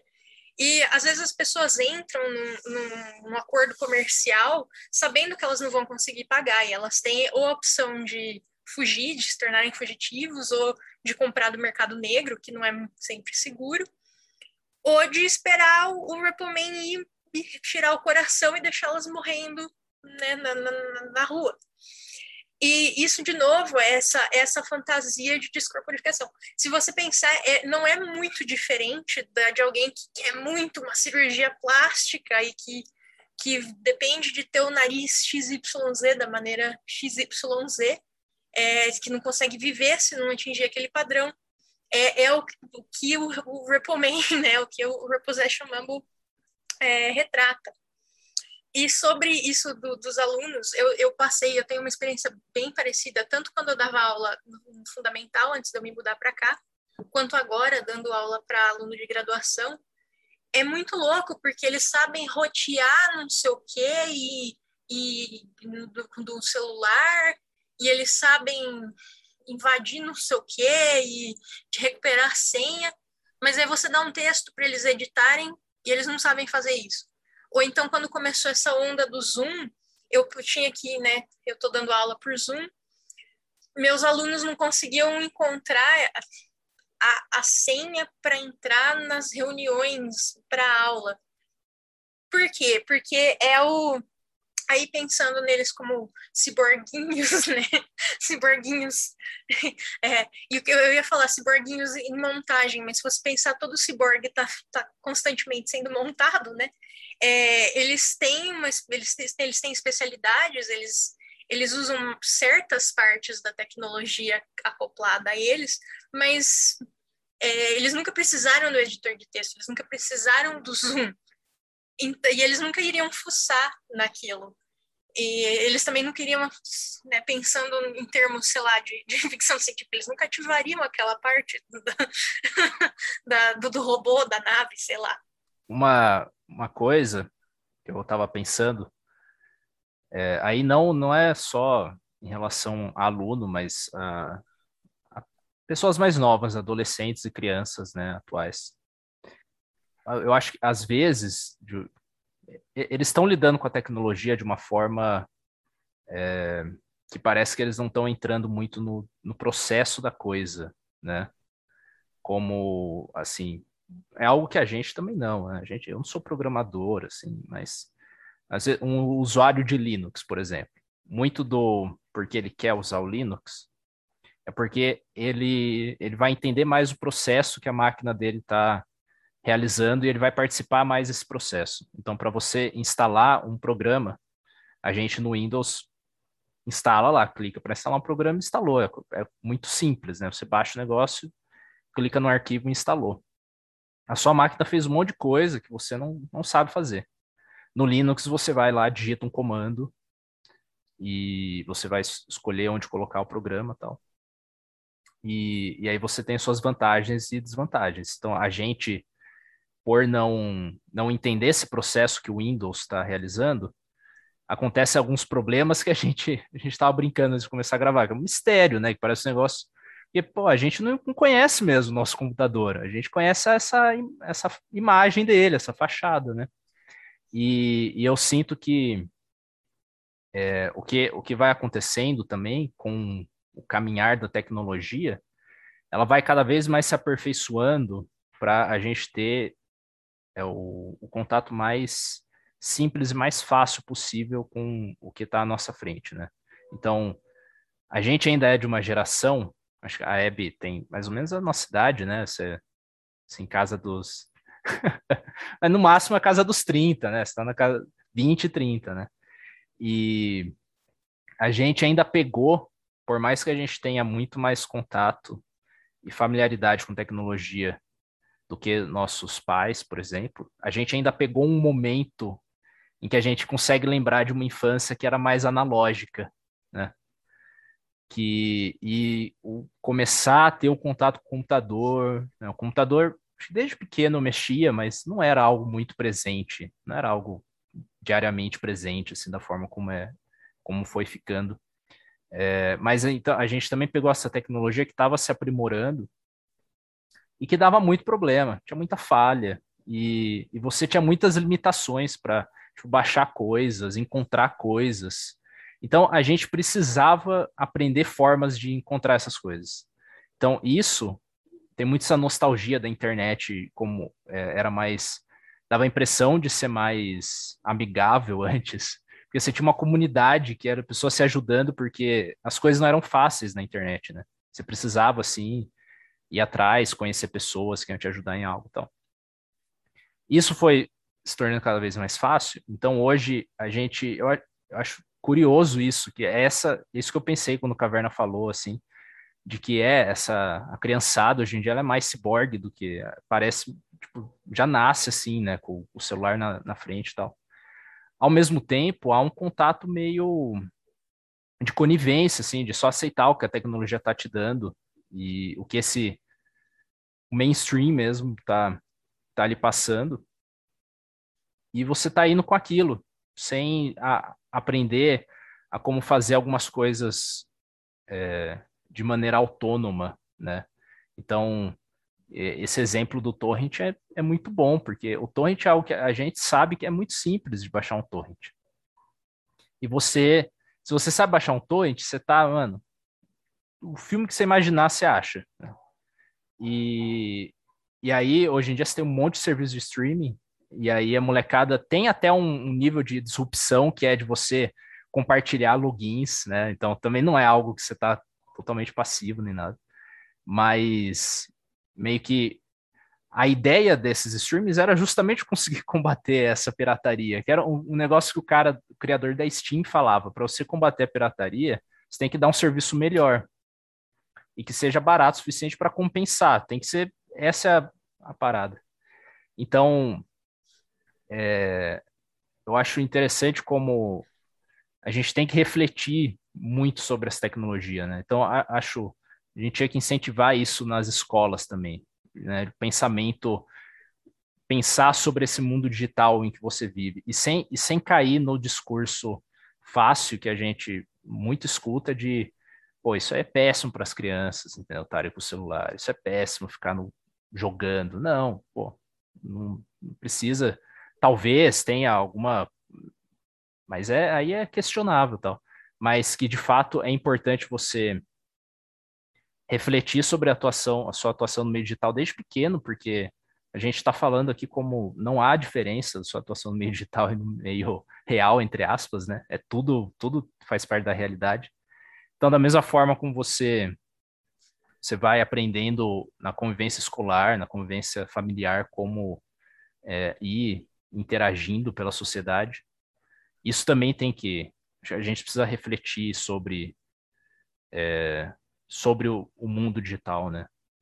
A, a sua fala, André, é, me, me faz pensar em duas palavras, que é linguagem e interface. Então, por exemplo, quando você falou que é o usuário do Linux, ele, ele ele tem mais consciência dos processos, né, que o, que o sistema dele faz, tal. Programação é uma grande linguagem. E se a gente pensar que, que linguagem, linguagem no sentido de língua mesmo, né, português, inglês, o que a gente fala, ou linguagem de sinais, é, a linguagem, ela, todo, toda linguagem é de certa maneira artificial. E, de certa maneira, ela também é um tipo de, de tecnologia. E, bom, né, de, acho que, que, que, já fica meio óbvio o gancho que eu quero fazer aí, a partir do momento que a gente está usando uma linguagem para se comunicar, e a nossa linguagem não é aquela coisa mais animalesca, tipo, é um, um grunhido, um, um sinal, sei lá. É, você tem um exemplo de que a gente, a gente sempre teve relação com esses elementos artificiais, tá? E só para trazer né, mais um, exemplo de literatura aqui, é, quando eu penso em, em né, na artificialidade da linguagem e, e, como a gente, como a linguagem pode ser um tipo de prótese, é, eu penso no filme que acho que foi em português, ele saiu como A Chegada ou Chegada, é, que é baseado numa novela do autor Ted Chiang, a história da sua vida, né, que, que é aquela raça de alienígenas que vem e é, eles, eles precisam se comunicar com os alienígenas, ninguém sabe o que eles querem. Desculpa se eu estou dando spoiler, mas o filme, tanto o filme quanto a novela são maravilhosos, então eu recomendo que, se você tiver interesse, se você está ouvindo, é, leia. A, a leitura tem até uma explicação física de como a linguagem consegue o efeito que ela tem, né? É, e quando a, a, linguista que foi encarregada de se comunicar com eles finalmente consegue contato ela começa a aprender a língua, ela tem controle, ela consegue viajar no tempo através do próprio discurso. Então, é, é, é muito interessante porque é, e eles falam que a, né, os, os, alienígenas falam que é, é uma arma, eles vieram dar uma arma, mas tem aquele, aquela ambiguidade, é uma arma ou é um presente, e na língua deles, no fim, né, as duas coisas são são as duas coisas são no fim no fundo a mesma coisa né? A arma e o presente são são equivalentes e, e se você pensar até hoje, né, né, essa, essa questão de. E voltando na origem da palavra cibernética também, que é essa. Além do. do já quando ela virou um, um conceito matemático, além do, de autogovernança e governança, ela também estava relacionada ao controle de informação e à direção para qual você manda as informações. E, e língua, né, linguagem é, é isso. Agora, é, o outro ponto que a gente está falando, né, da, da, relação dessa geração mais nova é, com, com tecnologia. É, a, a, tecnologia, como. Eu não vou falar que a tecnologia está viva, porque eu sei que ela não é biológica, mas como ela está se adaptando constantemente, ela está evoluindo junto com a, a parte biológica que a acompanha, né, nós, é, ela está constantemente criando, e a gente está criando para ela, interfaces novas, né? O ciborgue ele tem uma interface que é como ele se apresenta para a sociedade. Então, é só só você pensa nos, nos diferentes tipos de ciborgues. Você tem você tem lá o vilão das tartarugas ninja, que é aquele cérebro no, no estômago. Você tem, é, sei lá, a, o Cyborg da DC, voltando, né? A gente falou que a gente não ia falar dele, mas olha ele voltando mais uma vez, que tem todas aquelas partes. Então, a interface é como, né, em, em, em teoria, acho que em design, a interface é como um usuário lida com aquela tecnologia. O Cyborg, ele não tem necessariamente um usuário, ele é o usuário da, da tecnologia que ele está que ele tá tendo contato. Mas eu acho que é um exemplo de como e também pensando né, no controle de informação, no, no, monopólio de informação e direção, as interfaces elas meio que são voltadas para que os ciborgues atuais, né, eles tenham ou não determinados conhecimentos, eles tenham ou não acesso a determinadas tecnologias. E isso, obviamente, também tem a ver com as mídias que são criadas, né? Pensando no, no caso da literatura, você tinha lá o Codex, que é o, o formato do livro é, que evoluiu do, do papiro, né? É, é, isso, como tecnologias, isso tem uma influência, seja neurológica, na maneira como você lê ou como você vai guardar a informação. E a, a, internet, o que você lê numa tela, né, que algumas pessoas argumentam que é, é a volta a ser a mesma o mesmo movimento que um papiro fazia, você vai enrolando em cima, desenrolando embaixo. É, mas por causa do brilho e outros fatores, a gente não lê, às vezes a gente não lê a linha inteira, então tem estudos que acompanham o movimento dos olhos numa tela. Então, é, a, a, a mídia, assim, essas, essas mídias novas que criam interfaces novas, é, também tem parte disso. E realmente eu concordo que a gente não tem que é, aproximar a tecnologia como, meu Deus, a tecnologia é ruim, e vira aquele, aquele conto, é, é, tipo uma lição de moral, que é um, um, um, tema bem batido da ficção científica, tipo, olha só como a tecnologia pode se voltar, matar a humanidade, vamos todos voltar a viver em cabanas e criar nossas galinhas. Não, não é isso. Né? Eu acho que a partir do momento que a tecnologia existe, a gente tem que conviver com ela. A gente não pode é, acabar com ela, a gente não pode negar ela e a gente não pode negar acesso à, tecnologia a ninguém. Né? E eu acho que aí a gente entra em mais uma questão que é a relação que as pessoas têm com tecnologia. Então, você está falando de aluno, é, você vai entrar na questão ética, né? Como você como você se relaciona com essa tecnologia? Para que que você se relaciona com essa tecnologia? Você tem consciência de que você que tem um celular agora que você está reclamando que você tem o celular da marca tal, que não é o que você gostava, mas tem alguém numa sociedade em outro país que está passando vários perrengues, guerra tal, gostaria de ter um celular para ter acesso às coisas que você tem no seu celular de marca bunda, entendeu? Porque a galera sempre tem essa tendência a associar que a tecnologia ela é a maligna, ela é a maldosa, ela é a corruptora, ela é que a e, e que entre nossas almas e corrompe as nossas veias do ser humano, né? E ninguém entende que o potencial da, da, da questão de informações que a gente tem hoje é surreal, cara. Você vai ali no Google, você digita em porções de cliques, você consegue saber milhares de coisas, tá ligado? Coisa que a gente levaria uma cota. Imagina, sei lá, 50 anos atrás, você querer pesquisar, por exemplo, quais são todas as publicações da Marvel quais são todos os arcos dos super-heróis da Marvel, só com Wikipedia pra você conseguir fazer isso, tá ligado? Você consegue lá, na porções de cliques e algumas páginas, né? Eu acho que o que a galera sempre se perde é a gente entender como que nós, né, o ser humano usa a sua relação com a tecnologia. Porque eu tenho que administrar, honestamente, algo que eu tenho que ministrar no meu dia para eu segurar o meu tempo de tela do celular. E eu sei que é algo meu, por quê? Porque desde o começo da pandemia, principalmente no momento que eu comecei a trabalhar, o computador se torna uma ferramenta de trabalho.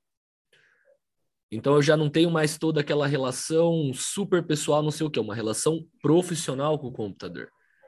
E acho que é aí que, que a gente tem a, a questão da nova geração, que essa nova geração ela entra numa relação que não é só profissional, porque eles vivem né, num espaço virtual, Alguns conseguem extrapolar isso e criar uma identidade profissional em cima da pessoal, que seriam os influencers, né?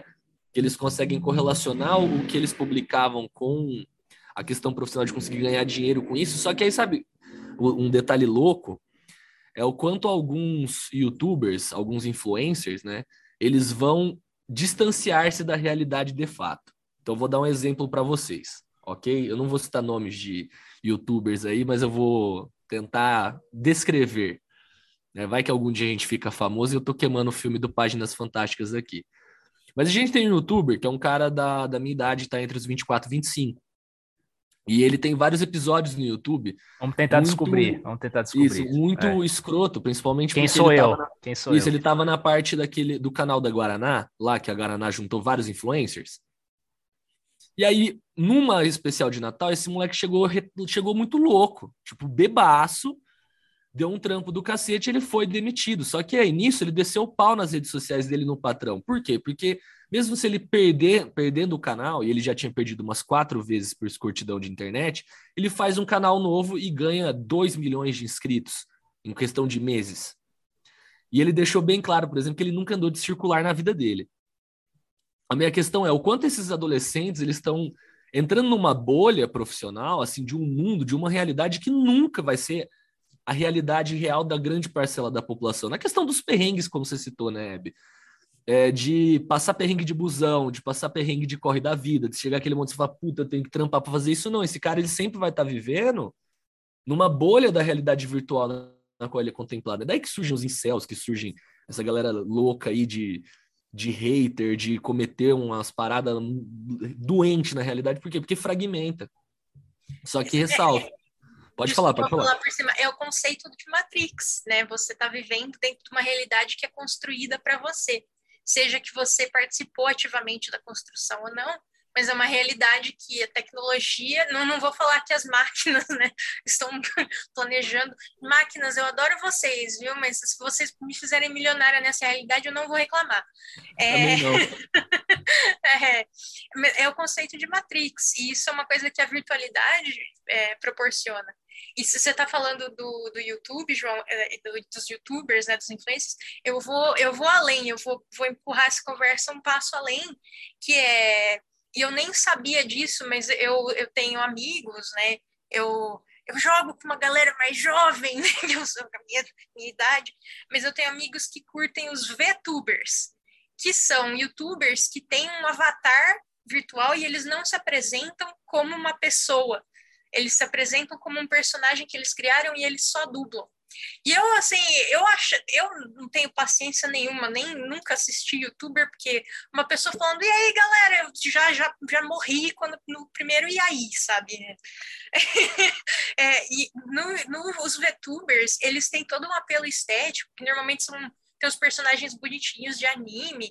Aqui no Canadá, eu não sei, imagino que isso vai chegar no Brasil logo, tá tendo um, um concurso que é tipo um The Voice, né? E, só que a pessoa vai cantar através do personagem.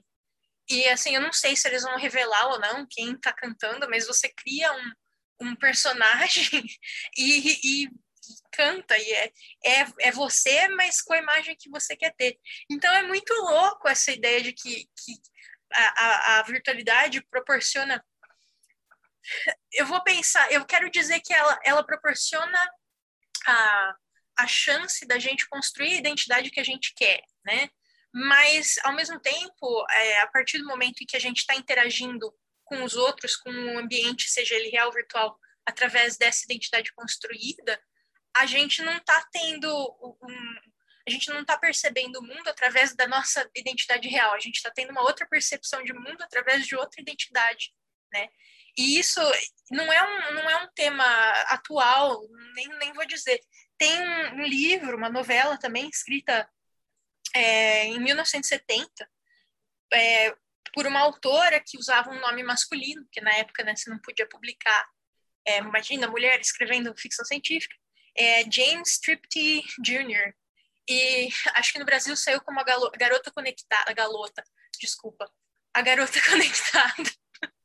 e a Garota Conectada é uma menina que ela, ela tem uma doença autoimune, se eu não me engano, ela tem um problema de saúde, e uma indústria chega de entretenimento, chega nela e fala: Ah, você não quer ser a próxima, sei lá, a próxima estrela, próximo ídolo juvenil? E aí eles criam um avatar para ela que é tipo uma popstar, ela se apresenta, ela canta, mas ela tá numa cama de hospital.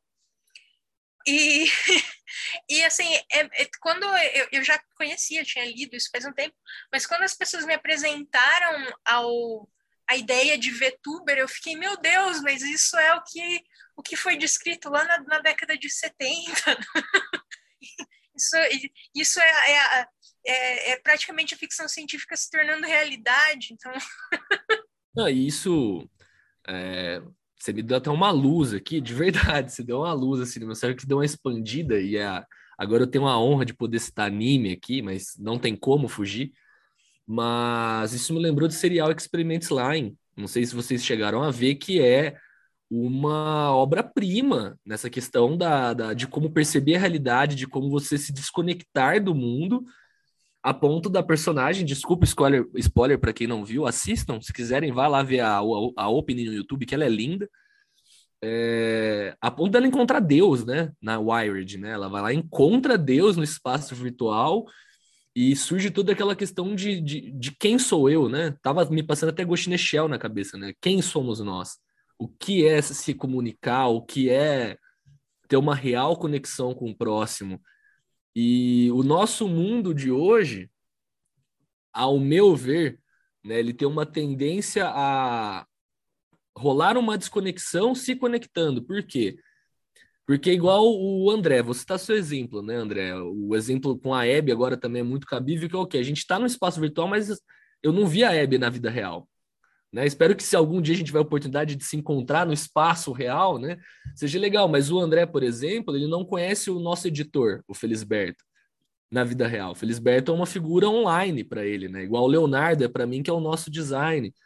Então a gente está conectado, mas a gente ao mesmo tempo está desconectado daquela sensação da real. Eu acho extremamente pertinente lembrar aquele seu, aquela sua fala, André, de que na vida real os trejeitos, o jeito da pessoa se comportar, o jeito dela estar tá sentada no sofá muda total a nossa maneira de entender e compreender ela. É, o Felisberto, para mim, fala, né? ainda é um ser de descorporificado, né? que a Eve falou. É isso, ele pode, tipo, pode não existir, ser, o, ser igual, tipo, um VTuber aí, um cara que você criou, tá ligado? E... Esse, esse VTube lembra da Hatsune Miku, só isso que eu queria falar. Não, e, e tem, tem uma parada também. É, primeiro que tem é, isso de falar que é ruim ou é bom tal. A gente, se a gente até pegar a própria Dona Haraway, ela começa o manifesto falando que ela usa o termo com uma certa ironia, e o texto dela vai ser meio irônico, porque com a ironia você consegue dizer mais de uma coisa, mais de duas coisas ao mesmo tempo, e elas podem é, caminhar juntas, né? Então você não precisa dizer que uma coisa é tal, outra coisa é tal. E, e, o Cyborg representa muito isso, de você. Você consegue ter uma complexidade de significados em uma coisa, né? Então acho que é a nossa relação com a tecnologia é isso, né? não é necessariamente. Você pode ter atitudes que são ruins é, e outras atitudes boas, mas ela dá uma ela é mais um espaço da convivência humana. Né? Então, e às vezes ela só dá uma é, potencializada em alguns problemas que já são já são comuns à humanidade, assim. E mas eu ia comentar sobre, ah, você falou isso do dos VTubers. Eu lembrei que tem um negócio, não vou lembrar agora, mas tem toda uma subcultura na internet que é de usar um certo software que, que tem uma voz gerada lá automaticamente, uma voz feminina, se eu não me engano. E tem toda uma subcultura de fazer músicas usando aquela voz e, tipo, lançar álbuns e tal. É um, é um negócio japonês. Eu, nossa, eu queria muito lembrar o nome disso. E outra, outra coisa é que a gente também tem um, um movimento de trazer o mundo digital para nossa realidade, assim, de coisas que meio que funcionam nesse no mundo digital. É, você traz certas é, certas ideias para o nosso mundo, assim, ou até uma certa estética, tal. Eu estava escutando hoje sobre como é, cidades como Las Vegas, por exemplo, na sua criação tinha uma ideia de você pegar é, e trazer as cores da TV tá ligado? Para a arquitetura da cidade, porque aquilo, tipo, a TV, ela tem um negócio nas cores dela que cativa o seu olhar, então você traz isso para é, para nossa realidade e, e, isso, o cyberpunk é muito repleto disso, de né, os neons, essas cores estouradas, assim, você tem um mundo fudido tal e tem esses cyberpunks em que você entra, né, numa realidade é, diferente, mas e o próprio mundo ele também já começa a aparecer assim essa outra realidade. Você tem essa dificuldade de entender o que é o simulacro, né? E o que é o real. E então, e outra coisa que eu, eu lembrei é tipo né, nessa nossa é, nessa nossa atitude de criar imagens é, falsas a nosso respeito, mas que a, a gente quer acreditar assim, a gente quer tipo no ato de provar para o público que a gente é daquele jeito, e que você também tenta se enganar assim que você é daquele jeito. Tem tem as famílias de aluguel no Japão, né? Acho maravilhoso, assim, que é algo que você podia, sei lá, na internet falar, ah, eu tenho, eu tenho meu pai, minha mãe, eu adoro eles, eles são desse jeito, assim, tal. É, você pode ir num jogo e criar uns personagens, sabe? Criei meu pai, minha mãe e viver. Né? Se você às vezes não tem uma boa relação com a sua família, você cria lá um negócio. E aí você também, pô, você pode pagar lá uma família de aluguel e o, o, o seu pai vai se comportar exatamente da forma como você gostaria que se comportasse e tal. E, e essas coisas, né? E uma outra, uma historinha que eu lembrei, que é até um texto muito bom. Não vou lembrar onde, eu acho que é do Polygon, mas encontra pela internet.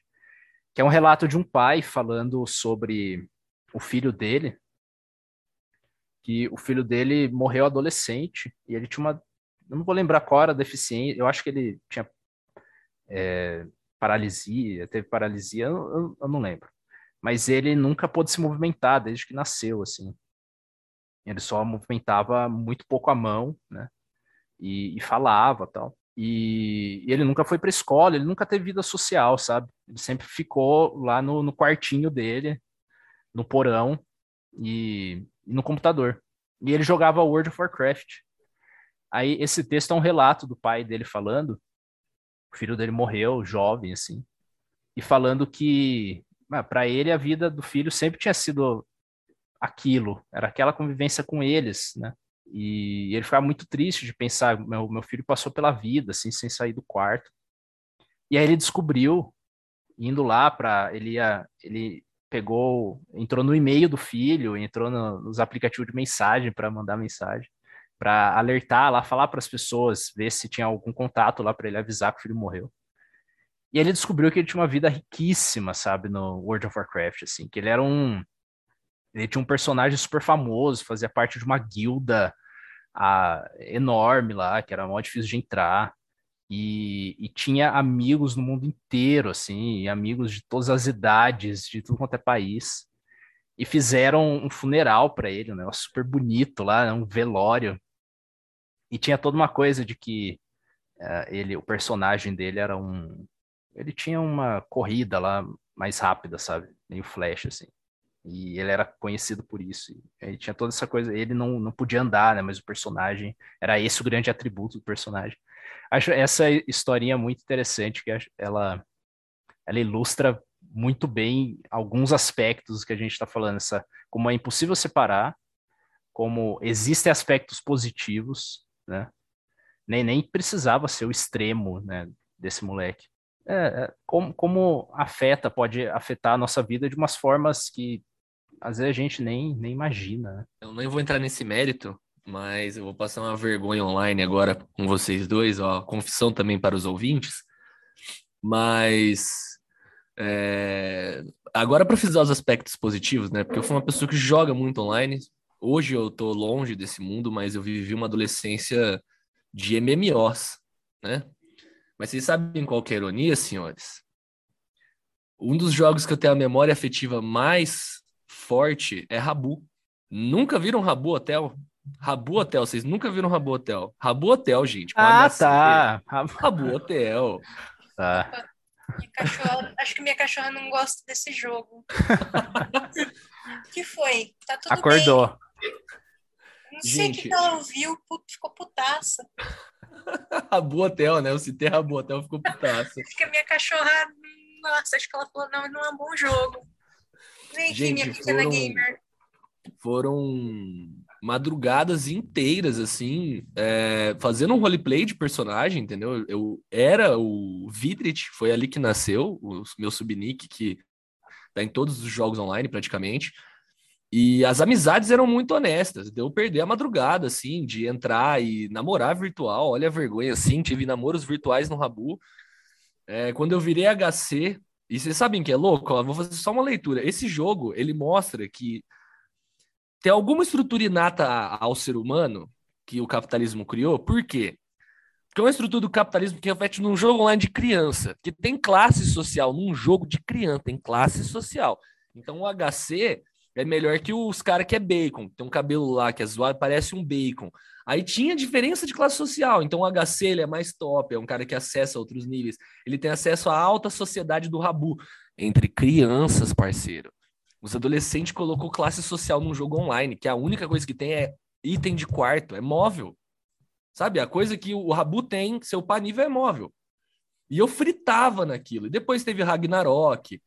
É, mas é muito louco como que algumas frustrações que rolavam na adolescência na escola, elas não existiam nesse espaço virtual, onde eu podia ser o cara legal, onde eu dava risada, onde eu jogava, onde eu conseguia é, esquecer frustrações que a realidade me provocava. E é um aspecto muito positivo, porque eu nunca tive o aquela questão do escapismo, né? Aquele, agora vem aquele discurso dos pais de as crianças entram no mundo virtual para possuírem avatares e viram-se avatares do demônio. Não, entendeu? Mas tinha uma parte de entrar naquele espaço. Está nos afastando de Jesus.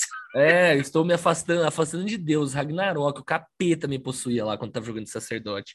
É, então elas são memórias muito positivas. Então eu carrego assim no, no, coração quando eu falo de Rabu e falo de Ragnarok, esses dois jogos, algo muito forte dentro de mim, de falar, caralho, velho, eu fiz amigos ali, é, incríveis, eu tive momentos memoráveis que eu viraria a madrugada nesse podcast, contando para vocês de momentos que me guardaram. Eu casei no, no Ragnarok, porque se você casasse no Rag, é, dobrava XP quando o casal upava junto. Olha que ironia, fica aí só esse comentário. É, é, eu tenho várias coisas para comentar eu vou voltar num ponto que já, já, já, já foi falado há um tempinho, mas eu queria responder ao que você falou sobre anime, quando você falou da lenda, Serial Experiments Lane. É, desculpem, ouvinte, se isso for um spoiler, tá? Se você quiser, pule esta parte. Mas o que eu acho muito interessante na abordagem oriental, e isso pensando assim em como a ficção científica de partes diferentes do mundo é, se desenvolve, é que eles estão muito interessados, assim, os autores, em, em, em o que que torna um, uma montagem, né, tipo um ciborgue humano. Então, a ela é um software executável em carne. Ela foi criada em laboratório, mas ela se torna ela se torna uma menina. Ela acha que ela é uma menina até ela descobrir que ela é é um software, na verdade, ela é um programa. Então, ela é um ciborgue que começou, vou dizer, ao contrário, né? A gente normalmente tem a imagem do ciborgue que começa com a parte orgânica e vem a tecnologia, né? Se, se conecta. Ela começou com a parte tecnológica e foi, ela ganhou um corpo biológico. Eu acho que mais ou menos também, eu, eu penso muito no Puppet Master do, do Ghost in the Shell, assim, também. Ele começou como um AI, mas conforme ele aprendeu, ele, ele ganhou características humanas. Então ele também, né, aí fica aquele questionamento, o que que o que que nos torna humanos nesse contexto? O que que torna o ciborgue ele é humano ainda? E eu acho que isso fala muito, né? Isso, isso reverbera muito com o que a gente está falando dos medos das pessoas de, de lidar com a tecnologia. É, por outro lado, é, isso também é um sintoma do humanismo, é que as coisas são maniqueístas, né? Então, o que é bom é bom, o que é mal é mal. E a tecnologia ela é neutra. Essa, essa ideia de bom ou mal é uma ideia humana. A gente está tá impondo, a gente está refletindo essa ideia sobre ela. E acho que isso também entra, por exemplo, quando a gente está falando de, de crítica da ficção científica, é, você tem, né, antigamente se falava, ah, existe a ficção científica utópica e distópica, existe a ficção científica soft e a hard. Isso é maior, eu acho que isso é o maior tiro no pé, assim, você ficar classificando, e tem, tem vários problemas com esses binarismos, né, mas eu acho que isso seria assunto para a gente discutir em outro, em outro episódio, é, mas é, é, é, o fato, o que eu estou tentando falar aqui é que a, a, crítica da ficção científica reflete isso, reflete essa, essa posição maniqueísta é, que, que, as, que, as, pessoas têm em relação à tecnologia, né? Ou a tecnologia é boa porque salva vidas, ou a tecnologia é ruim porque meu filho não está aprendendo é, habilidades sociais. E aí a gente tem, por exemplo, eu também tenho várias memórias de, de jogos, inclusive um dos meus melhores amigos até hoje, vai fazer mais de 15 anos. Eu, a gente praticamente se conheceu jogando Ragnarok. Eu sou da época, agora eu vou revelar a minha idade, mas eu sou da época do MSN Messenger. E. Tamo e... junto. e assim, a gente tinha um grupo. E meus, assim, meus melhores amigos naquela época tinha um no Rio de Janeiro, um em Curitiba, é, um em Porto Alegre. E eu tenho boas memórias. E, e acho que assim já que a gente está tá pensando nesse, por essas linhas né, da memória afetiva, é, a partir do momento, acho que a gente pode dizer quando a memória afetiva é real, o sentimento é real, então o que a gente está vivendo, de certa forma, é real. Só não tem a fisicalidade, descorporificação, né? Assim, eu, eu, esse, esse meu amigo dessa época, a gente se viu algumas vezes, a gente tem contato até hoje, e é muito interessante ver o que a gente cresceu. Eu, eu também jogo até hoje, eu, eu curto MMO pra caramba, é, eu ainda eu tenho amigos, né? Inclusive meus amigos que, que me apresentaram, mostraram VTubers, são gente que eu conheci dentro do, do de, de, MMOs. E eu fiz contatos acadêmicos, eu tive altas discussões sobre o que eu estou estudando, é, assim, que eu encontrei, em gente que eu encontrei ao acaso. né? Por quê? Porque é um interesse em comum. Então a tecnologia ela tem esse esse lado também é, eu acho que ao mesmo tempo ela cria nichos né, de, de interesses em comum, ela cria umas bolhas que, apesar de elas serem ruins, porque você pode estar né, tá excluindo pessoas, ela tem o um lado bom, você tem o um lado proveitoso, né, como a história que, que o André contou. É, e eu também queria acrescentar, André, você falou da, de Las Vegas tentar copiar o, o brilho do cyberpunk, né? O cyberpunk ele normalmente é o fósforo, né? As telas de, de fósforo, brilho fosfório, que é uma coisa que é, é meio, ao mesmo tempo que é tão prejudicial, é tão bonito.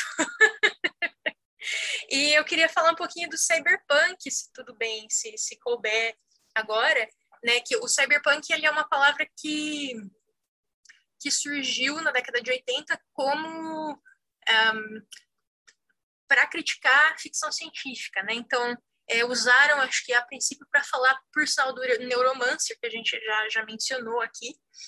E era essa ideia de, de, do cyber, da tecnologia autônoma, mas era o punk no sentido de punk mesmo, de, pensa no estereótipo de um punk, é, ou, no, ou em tudo que é associado à cultura punk, né, a violência, ou mesmo pensa na, na, modificação corporal associada ao punk, então o cabelo moicano, piercing, o tipo de roupa, sei lá.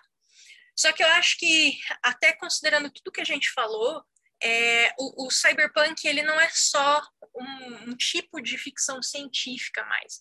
Ele é toda uma teoria. Eu acho que tem, é, tem uma maneira, é, assim como, é, por exemplo, o gótico pode ser uma maneira de interpretar o mundo, o cyberpunk pode ser uma maneira de interpretar o mundo, né? E esse lado punk dele é o lado de usar tecnologia para se rebelar, para causar uma ruptura, é, com uma ruptura no, no comum. Então, por exemplo, é, tem histórias aí, sei lá, deixa eu, deixa eu pensar em uma história que, que, que, que se encaixaria nisso. Ah, eu só consigo pensar no, no, livro que eu vou dar aula esse semestre, não é muito famoso. É um livro chamado Trouble and Her Friends, né? Problema e, e seus amigos, de uma autora americana chamada Melissa Scott. A Trouble, ela é uma hacker. É, esse é um livro da década de 90. Ela é uma hacker, ela fazia várias coisas e aí ela sai de cena, ela decide não ser mais hacker, mas alguém rouba a identidade dela. E o que é interessante né, da, da, desse, dessa, desse romance é que, é, bom, você tem o roubo de dados, né, a identidade virtual dela é roubada e começa a associar o nome de hacker dela a várias coisas ruins, mas é, o que é interessante é que ela, ela é queer, né, ela, ela é lésbica, e ela usa essa identidade hacker dela para se impor. Então, tudo que ela não consegue ser na sociedade, ela é como uma hacker malvadona, fudida, uma hacker lésbica. Então, é, eu acho que isso é, é, a síntese do cyberpunk como rebeldia. Né? A, gente, a gente tem que pensar que é, a rebeldia contra a opressão, por exemplo, que é uma coisa muito do punk, se você, você pensar também, né? Desculpa quem quem quem está mais na cultura punk, quem estuda cultura punk, se eu estou falando alguma coisa errada, mas é, o cyberpunk tem esse lado também, né? Que é a, é a revolta, a né? A revolta, justamente. E eu não estou falando assim como a tecnologia usada para oprimir, ela pode ser usada para oprimir, ou a tecnologia se rebelando como o Skynet, né?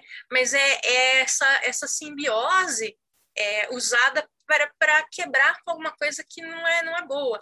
Então, por exemplo, mesmo essa, esse fato de a gente criar identidades virtuais para a gente, se você pensar sobre a ótica do cyberpunk, né, é um ato de, de rebeldia. Você tá, eu não vou chamar de escapismo, porque eu acho que a gente está além do escapismo. Você não está querendo escapar da realidade que não é que não, não, não te satisfaz. Você está protestando contra ela, né? É, é o caso, por exemplo, é, vou, vou dar um exemplo, vou fugir um pouquinho. Parece que eu estou saindo um pouquinho, mas acho que vai fazer sentido. Por exemplo, quando várias várias pessoas no Instagram, o algoritmo do Instagram ele não promove pessoas negras, né, fotos com pessoas de pele escura, tanto quanto pessoas brancas. Então, várias pessoas fizeram um, um, um experimento, né, e tentaram publicar nos feeds fotos de pessoas brancas e conseguiram um alcance maior. Paralelamente, você tem várias pessoas que estão criando identidades para elas. É, a gente fala de representatividade, representatividade é, né, dessas pessoas, ah, eu, então uma, uma pessoa negra que consegue criar um avatar negro num, num jogo. Mas você tem outro lado, que é a pessoa que quer fugir da própria, da própria herança genética, da própria etnia, para fugir dessa realidade. E isso eu acho que é o, é o ápice do cyberpunk. A gente vive numa uma realidade que às vezes parece mais cyberpunk do que o cyberpunk, né? Ainda mais que o cyberpunk, é, essas principais obras são dos anos 80, que era outra outra ideia, né, que esses autores tinham. Então você lê o Neuromancer, tem muita coisa que sou estranho, tipo, eu acho que uma coisa muito básica que não tem Neuromancer é celular, né? Por exemplo, assim. Então não, é não existe celulares ainda. É tipo a extrapolação da tecnologia dos anos 80, né? E, e a, as coisas avançam de uma maneira tão imprevisível que coisa que para a gente é básica, não foi é, né, prevista, assim. E é, nossa, o Cyberpunk é, é incrível, né? O, o que acontece de, tipo, de ter essa, essa mudança, porque o Cyberpunk, então, é isso aí que veio com uma crítica, igual você falou. Né? Tanto uma crítica, acho que, ao, é, ao que era feito de, de literatura, de ficção científica mesmo, né? Então, você tirar um pouco tirar daquele centro assim e e uma crítica né, social. E aí então você imagina aquele futuro absurdo né que ele é, o planeta já está completamente fodido e as relações humanas estão completamente destroçadas assim e você tem um as empresas comandam tudo né aquele um, ultracapitalismo, um capitalismo quase feudal, assim. E... O famoso anarcocapitalismo. É, é tipo, é, o sonho do anarcocapitalista, é um negócio meio assim, né? As empresas, as empresas são, é, são Estado, né? E... Mas eu acho um barato, cara. E como a gente consegue, isso talvez seja justamente porque a nossa realidade ficou mais cyberpunk, cyberpunk, no sentido, em alguns sentidos negativos, principalmente que tem, tem muita gente que não, adoraria viver no mundo cyberpunk, sabe? Assim, adoraria, assim, aquela estética, aquele, aquele tipo de tecnologia disponível tal. É, o nosso, não, nosso amigo próprio Léo, cara, ele diz sem, sem vergonha alguma que e ele, é, cara, ele, é ele é o nosso, nosso amigo responsável pelas artes aí também do podcast. É, ele assiste semanalmente o Blade Runner 2049, sabe? Semanalmente. E. eu, eu, gosto mais do primeiro, eu gosto mais do original. 2049 me decepcionou um pouco, se eu pudesse ser sincera. Desculpa, Léo. é, é, curioso. Eu, eu sou mais do 2049 também, mas eu, eu entendo eu sou o Team Abby, sou o Team Abby. Blade Runner original. Eu gosto muito do 2049, mas. Eu gosto Não. do 2049. Eu acho como um filme de ficção científica, como uma história de ficção, eu gostei. Mas tem uma coisa na. E aí acho que também isso, isso também fala um pouco né, do, do cyberpunk. Eu gosto muito da estética do primeiro, que é uma coisa meio filme noir. E, e, é uma coisa, né? Eu acho que também é um, é um tipo de cyberpunk, porque é uma, é uma distorção, né? Também aquela a parte punk né? do, do, do cyberpunk. É uma distorção quando você tem os, os personagens se comportando daquele jeito meio blasé, né? Fumando tal. É, o, o primeiro, ele é ele é muito atmosfera, assim, acho. O, ele tem menos história do que o segundo, sabe? De uma certa forma. É meio que história mais simples. Eu acho o que mais me impacta no Blade Runner original é a atmosfera. E eu, eu tenho essa mesma coisa que eu falei do próprio Léo, de que, pô, pra mim é uma coisa gostosinha, né? Blade Runner, a atmosfera de Blade Runner. Eu coloco Blade Runner Blues pra dormir, às vezes, para ficar escutando e me sentir lá, me sentir o Deckard andando lá pela, pela cidade. Fica o recado pro nosso músico que vai ter que rolar um Vangelis nesse episódio na nossa trilha sonora.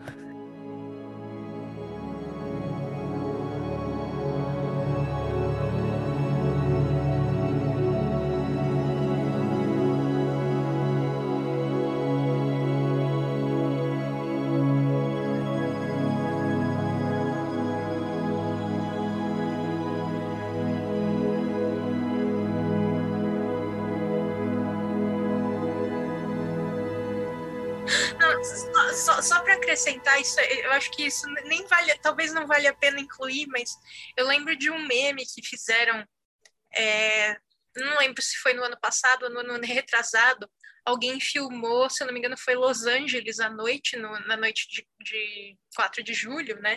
Então, os fogos, e aí colocaram a música de abertura, né, do, do primeiro Blade Runner. Então tem aqueles fogos, parece que a cidade está meio que pegando fogo e aquela música atmosférica, então eu realmente entendo. Eu acho que é isso que me atrai, é essa atmosfera meio, meio pesada, não sei. acho que esteticamente me, me agrada. tá, tá incluída lá, inclusa lá, de uma maneira muito sutil. Enquanto no segundo ele já tem o carro que voa, tem a, a guarda-costas lá do bandido, que tem as pernas com lâmina tal. É, é uma coisa já é mais assim, mais aberta, mais na sua cara, assim, tipo, olha só, carro que voa. Ele tem a mulher, a esposa, que é o holograma tal. E no. Eu acho que o legal do primeiro é que você realmente não sabe, mas quem é humano e quem é máquina? E eu acho que é isso que, que eu gosto mais do primeiro, é, é justamente você não saber o que, que é, né? Volta no, no, no que a Haraway fala, você não saber onde traçar a linha que separa um do outro. É, essa a limitação mesmo da época para a produção do filme, é, né? Você consegue, eu acho que poucos momentos assim onde tipo aparece o carro e a rua e tá a fumacinha e tal, é tipo impacta mais mesmo porque está vendo aquela coisa poucas vezes do que no filme inteiro, né? Mas sabe uma coisa que eu acho interessante também, já que entramos no papo Blade Runner, né? que eu acho que o, o atual e eu falei que eu sou mais 2049, mas não sei, eu gosto muito dos dois, sabe? É, eu gosto muito do 2049 também porque é mais daquilo, de novo, queria mais, cara. Me dê mais. Podia ter, puta, podia continuar aí. É que não deu grana nenhuma, né, o 249. É tipo eu com o filme do Sonic, pode fazer 20 que eu vou estar tá assistindo. Não, isso aí, isso aí. Não, não vai. Eu não admito. O Caverna, ele. O cara gosta mesmo. Eu não, não acredito. Eu gosto do filme do Sonic, admito isso abertamente aqui no podcast, que eu acho o filme do Sonic incrível, e é isso aí. O, o podcast vai acabar o dia que o Caverna quiser trazer alguém, vai falar de Sonic. eu vou, não. Análise estética de Sonic, né? Eu, eu só consigo Nossa, lembrar do meme. Eu faria Sonic, é o meu amigo. Eu faria sossegado. Eu vou trazer alguém para falar de Sonic comigo aqui, velho. Mas o. Mas, vou te interromper, André. É o spin-off do Páginas Fantásticas, é o Páginas Erráticas, assim, vamos falar de tudo que é. Falar de The Room, quando você for falar de The Room, eu quero participar. A gente faz no, nos outros podcasts é, os, os nossos de, de cinema e coisas aleatórias tal. A, a gente tem algumas coisas ainda para serem lançadas que a gente já tem gravado, até. Então, mas o, o Tyrell, que é o, o grande, é o, o, empresário lá, né? Ele, ele tem muito essa coisa, ele é tipo aquele, o titã industrial, sabe, dos Estados Unidos, extremo, assim, ele tem uma pirâmide, né? mora numa pirâmide, assim, é um absurdo mostrar o quanto o cara tá muito, muito rico e tá muito distanciado do resto, né? Aí eu, eu acho interessante o personagem do Jared Leto no 2049, que eu acho interessante por vários motivos. E ele aparece pouco até, né?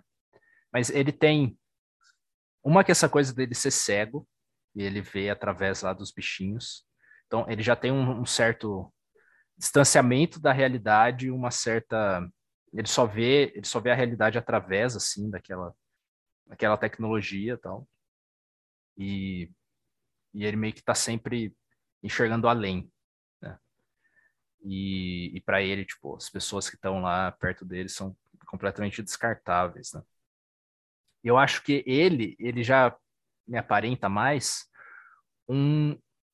Se o Tyrell era tipo um, um, um cara, um titã industrial assim do século XX, eu, eu vejo o Jared Leto como um, tipo um, uma extrapolação de um bilionário atual, tá ligado? Que é, é o cara tá muito além também. E ele já ele não pensa mais na Terra, assim, pô. Nossa, nem parece que você tá falando do Jeff Bezos. é principalmente ele, né? Mas pode. É porque ele foi até pro aí... espaço. Ele, segundo ele, ter subido naquela piroca de metal lá pra Terra, ele tava evoluindo a humanidade, né? Não, Eles... o, o Bezos, ele é pirado. Não, peraí, eu já entro no Bezos, mas só falar no, Aí o, o personagem de Jared Leto tem aquele momento em que ele tá falando lá que a humanidade conquistou nove planetas, né? Aí você, caramba, nove planetas, você acha que ele tá falando aquilo como algo incrível, né?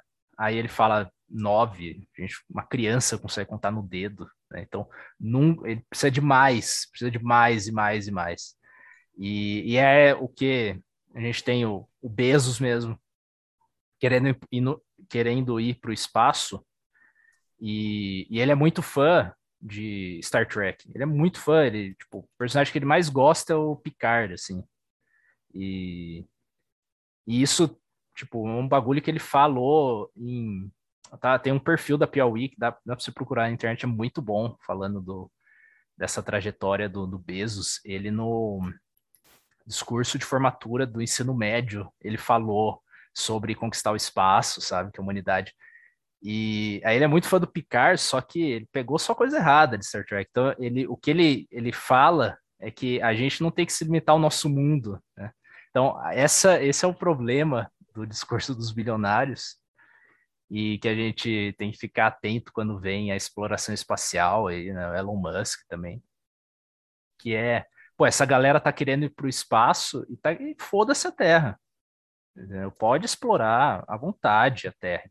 Você, a, gente, a gente vai para o espaço depois e a Terra pode explodir, tira todo o recurso que você conseguir dela.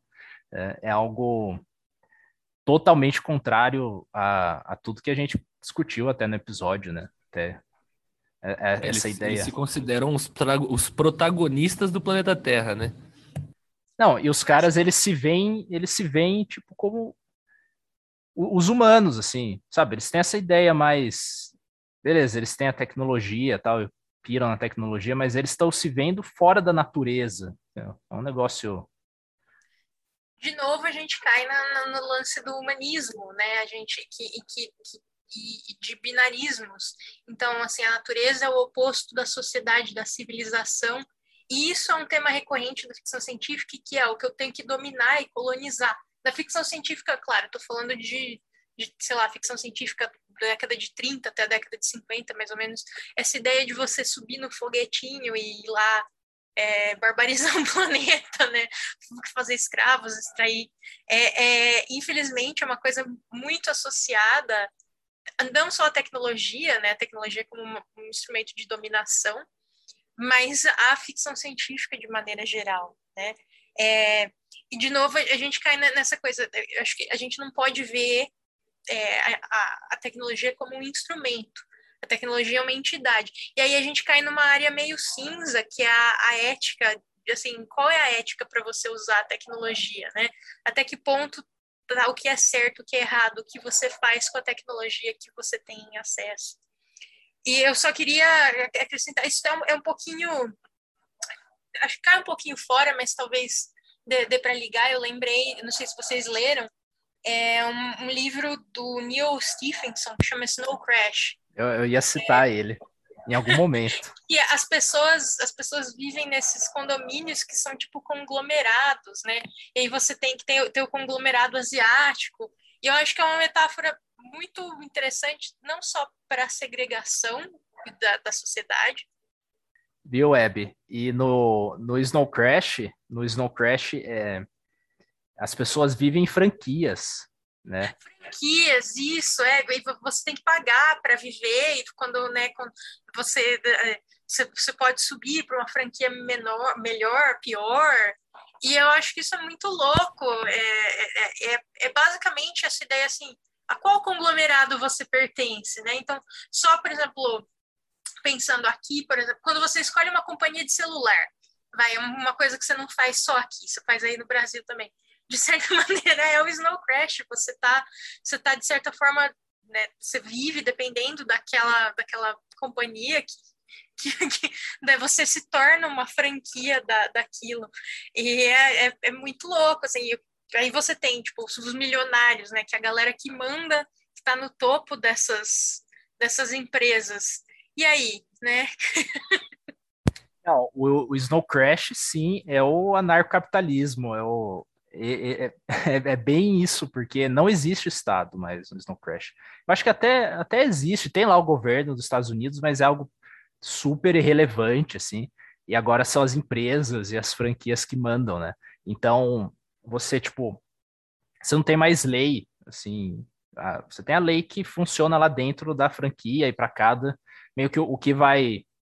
É, meio que a lei vai depender de quem tem a maior força lá para impor essa lei, basicamente. Mas você tem, tipo, a, a Cosa Nostra, uma das franquias, sabe? A, você tem a máfia italiana lá, uma franquia, e é tipo uma mega empresa tal, e os caras são, os mafiosos mesmo, é meio que tudo virou máfia, né? De, de certa forma. Aí você tem, tipo, você tem as, essas comunidades, elas têm, às vezes, certos limites étnicos, tal, sei lá, você tem um lugar lá dos mexicanos mas é, é tipo, ou, ou igual de asiáticos, tem a Hong Kong, não, tem a tipo Chinatown do, da Toyota, sabe? Alguma coisa assim, tipo, tem uma empresa que patrocina aquela comunidade, assim. Então é, é total é, o, o sonho mais molhado do anarcapitalismo. E o, o Snow Crash ele é classificado, às vezes, classificado como pós-cyberpunk, né? que é ele pega ainda outros conceitos a mais que no cyberpunk não necessariamente estavam sendo usados assim. Ele, ele traz a linguística, né, por exemplo. Eu acho massa no Snow Crash como ele é engraçado pra caramba. Pô. Ele meio que tem essa sacada de que, pô, essa isso é absurdo, entendeu? Então é, é tem momentos que é, é comédia, assim. Real, eu acho que o problema é que é tão real que é absurdo. Sim.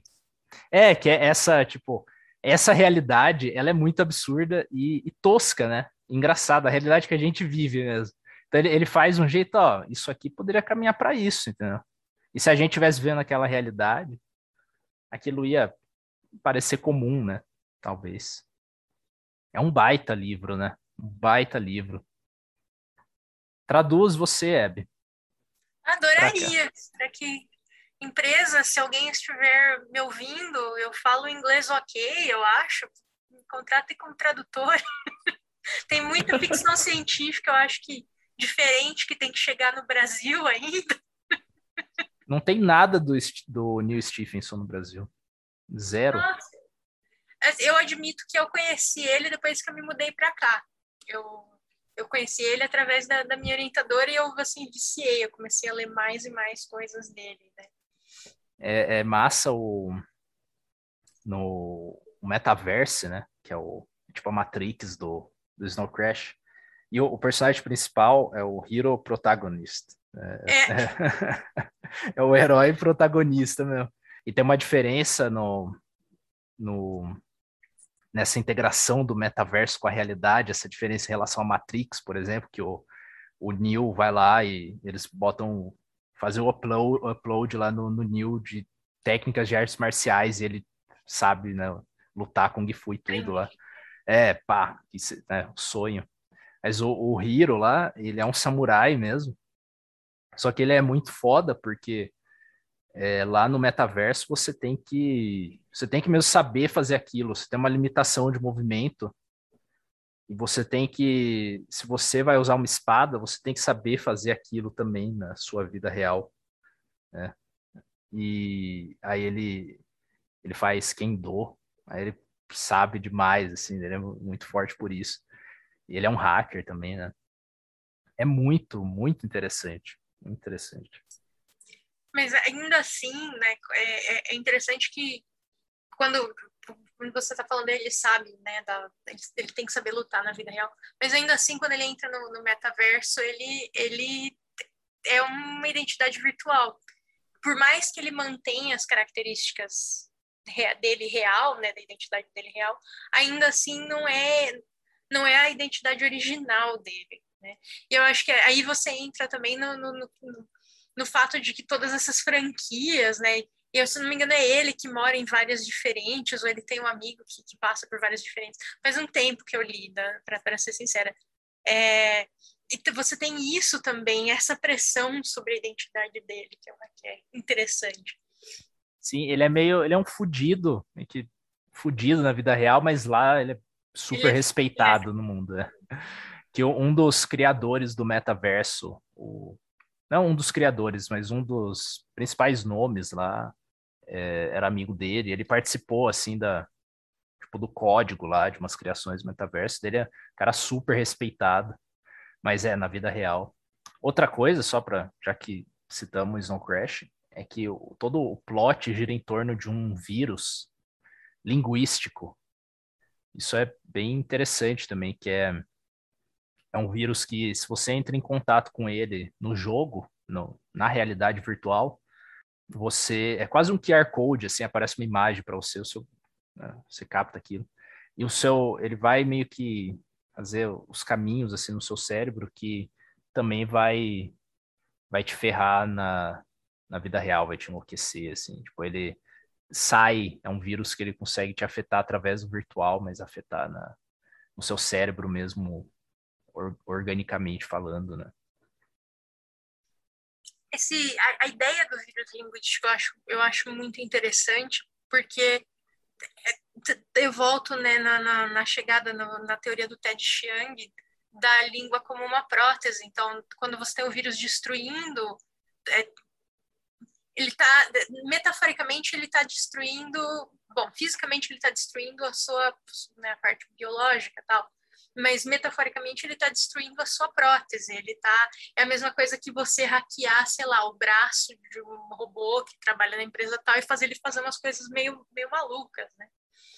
Eu lembro e isso já é já é, já está numa área meio assim é uma ficção científica ou não.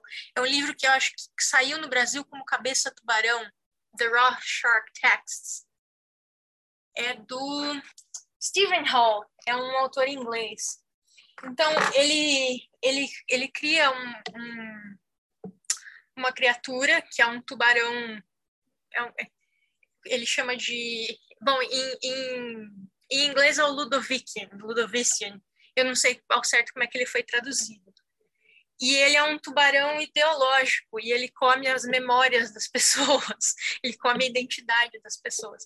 Então você, ele, os personagens eles vivem no anti-espaço, né? eles vivem numa meio que num, num vácuo, eles eles vão para um vácuo onde essas criaturas eles eles falam das das cripto é, eu não lembro do termo certinho, mas são essas criaturas ideológicas, né? Ele tem todo um, estudo dessas criaturas ideológicas e todas elas são meio que tipos de peixe e tal.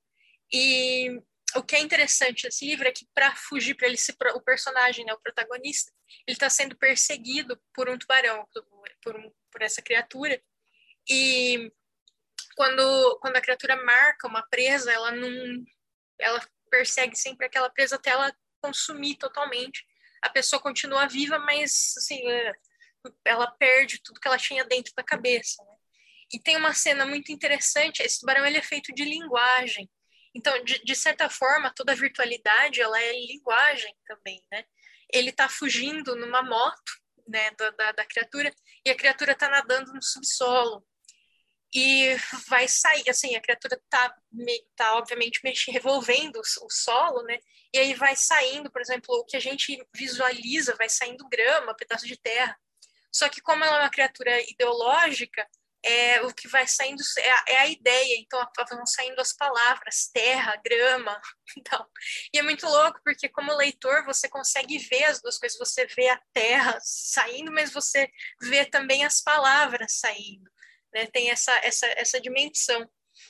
E eu acho que assim, sempre que a gente pensa num vírus que está destruindo a linguagem, ou numa criatura que está destruindo a linguagem, a gente está falando da, da, linguagem existindo no. Eu acho que no espaço virtual que tem nas, nas nossas cabeças, né? É, como que eu vou ligar isso com a, com a, ideia que eu queria dizer? Eu acho que a linguagem, por ela ser uma coisa artificial, ela está conectando o mundo virtual ao, ao mundo físico, né? Tá, é, é, ela, é, ela é uma interface por, por si só. E eu não sei se eu consegui bem esclarecer o ponto que eu queria com isso. Não sei se isso ficou claro. Sim. oh, isso no, no Snow Crash também, ele apresenta a própria linguagem como um vírus. Ele faz essa, é, esse paralelo de dizer que a linguagem ela funciona de certa forma como um é vírus. Verdade, eu tinha é. esquecido disso. Que você, é. você tem um sujeito com uma linguagem lá, ele entra em contato com outra pessoa, e por mais que ele fale uma palavra, aquilo pode ficar na cabeça da pessoa. Aí se você tem um contato prolongado, é, aquilo é absorvido, né? Igual, igual um vírus, uma doença poderia ser absorvida. Aí você vai transmitindo né, ela e é e ela vai mudando, é um vírus que vai mudando também o seu organismo, assim, né? Isso, isso querendo ou não, é, me lembrou. Agora vai ter que ser videogame. Mas. Desculpa o spoiler, André, porque eu sei que eu acho oh, que você não fechou Hoje jogo, teve spoiler pra cacete. Mas não tem como. Tanto é... de desculpa o spoiler. Isso, o Metal Gear Solid Phantom Pain 5, ele tem os parasitas da linguagem, né? Que é... são parasitas que os caras, inclusive, querem fazer limpeza étnica, né? Ele até trabalha com a crítica de que o parasita do inglês, né, foi é, é, como que fala na, quando você pega rato? Condiciona. Né? Eles condicionam o parasita com as cepas da, das línguas. Eu acho isso muito louco, porque no jogo começa a se debater sobre o que é a língua nativa, o que é uma língua que está colonizando, e os caras tentarem combater o inglês com o parasita. E quando você fala inglês, ele é ativado e ele devora sua, sua, as suas é, cordas vocais. Né? E aí no jogo começa todo um debate sobre o que, que é linguagem, quem na, como que funciona a questão. E você tem o, o, personagem magnífico do Code Talker, né? Que ele é um. Eu esqueci qual é o nome da tribo indígena dos Estados Unidos, que ele é que ele é, tem o domínio desses parasitas e como condicionar as cepas. E aí é legal que ele vai debatendo sobre a cepa do, do parasita do português, a cepa né, das línguas é, periféricas, e quando ele começa a trabalhar com inglês, ele fala: olha, se isso aqui soltar, a gente vai exterminar o inglês. Literalmente, a gente vai acabar com, com o inglês. A gente vai acabar com o planeta. A gente vai dar um reset no planeta Terra se essa cepa estourar. E aí começa todo um debate, porque aí eles falam, mas tem uma cepa do russo para a gente lidar com a União Soviética? Porque o jogo está na Guerra Fria. É incrível esse contexto. Na hora que vocês estavam falando da linguagem, é, é um negócio que a gente não tem fim. Né? A gente caminha aí para um, um buraco sem fim. Eu acho muito legal como que a, a gente vai lembrando de outras obras e a gente ficaria aqui num void infinito, né? Se a gente for pensar em, em Laranja Mecânica, por exemplo, como que a linguagem tem um papel é, essencial na construção, né, da sua identidade enquanto ficção científica.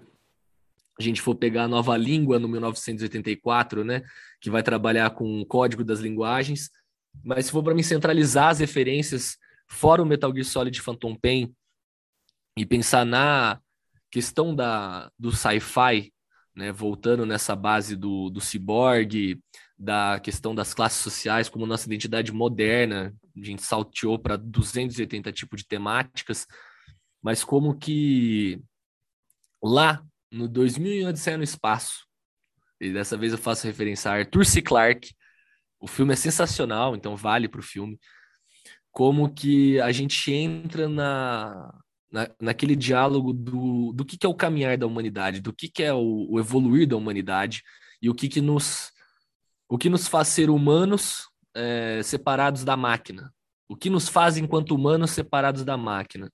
E aí eu peguei um trecho sensacional do Philip K. Dick no Android Sonhos com Ovelhas Elétricas, ou vulgo Blade Runner, que eu acho incrível, né? Que ele vai lá e define assim: Você será requisitado a fazer coisas erradas. Não importa para onde vá, é a condição básica da vida. Ser obrigado a violar a própria identidade. Em algum momento, toda criatura vivente deve fazer isso. É a sombra derradeira, é o defeito da criação, é a maldição em curso, a maldição que alimenta toda a vida em todo lugar do universo. Eu acho muito legal essa reflexão, por quê? Porque nós né, estamos propícios a errar. A gente pode andar 20 vezes no mesmo espaço, uma hora a gente vai tropeçar né? E acho que é o que nos condiciona enquanto criaturas orgânicas, enquanto criaturas participantes do cosmo. E aí a gente entra até em conflito, né? De que, ó, vai mais spoiler. Alguém jogou Nier Automata aqui ou não? Você jogou Nier Automata? Eu não terminei, eu joguei só o primeiro, mas. O primeiro final. Eu, eu não terminei é. o primeiro, eu comecei, mas eu ainda não, não terminei. É, é, é, é, vai, vai ser um spoiler, desculpa, Abby. Não tem problema. Mas o, o que eu acho legal é que eles ficam se questionando no jogo. Por que, que as máquinas estão vivendo um ciclo? Por que, que os robôs ficam eternamente no ciclo do erro? E aí as máquinas vão lá e colocam, né? Uma das máquinas que descobre Nietzsche, inclusive, eu acho sensacional a hora que se debate Nietzsche com uma máquina, e ela fala, porque a gente tá, a gente tem que errar.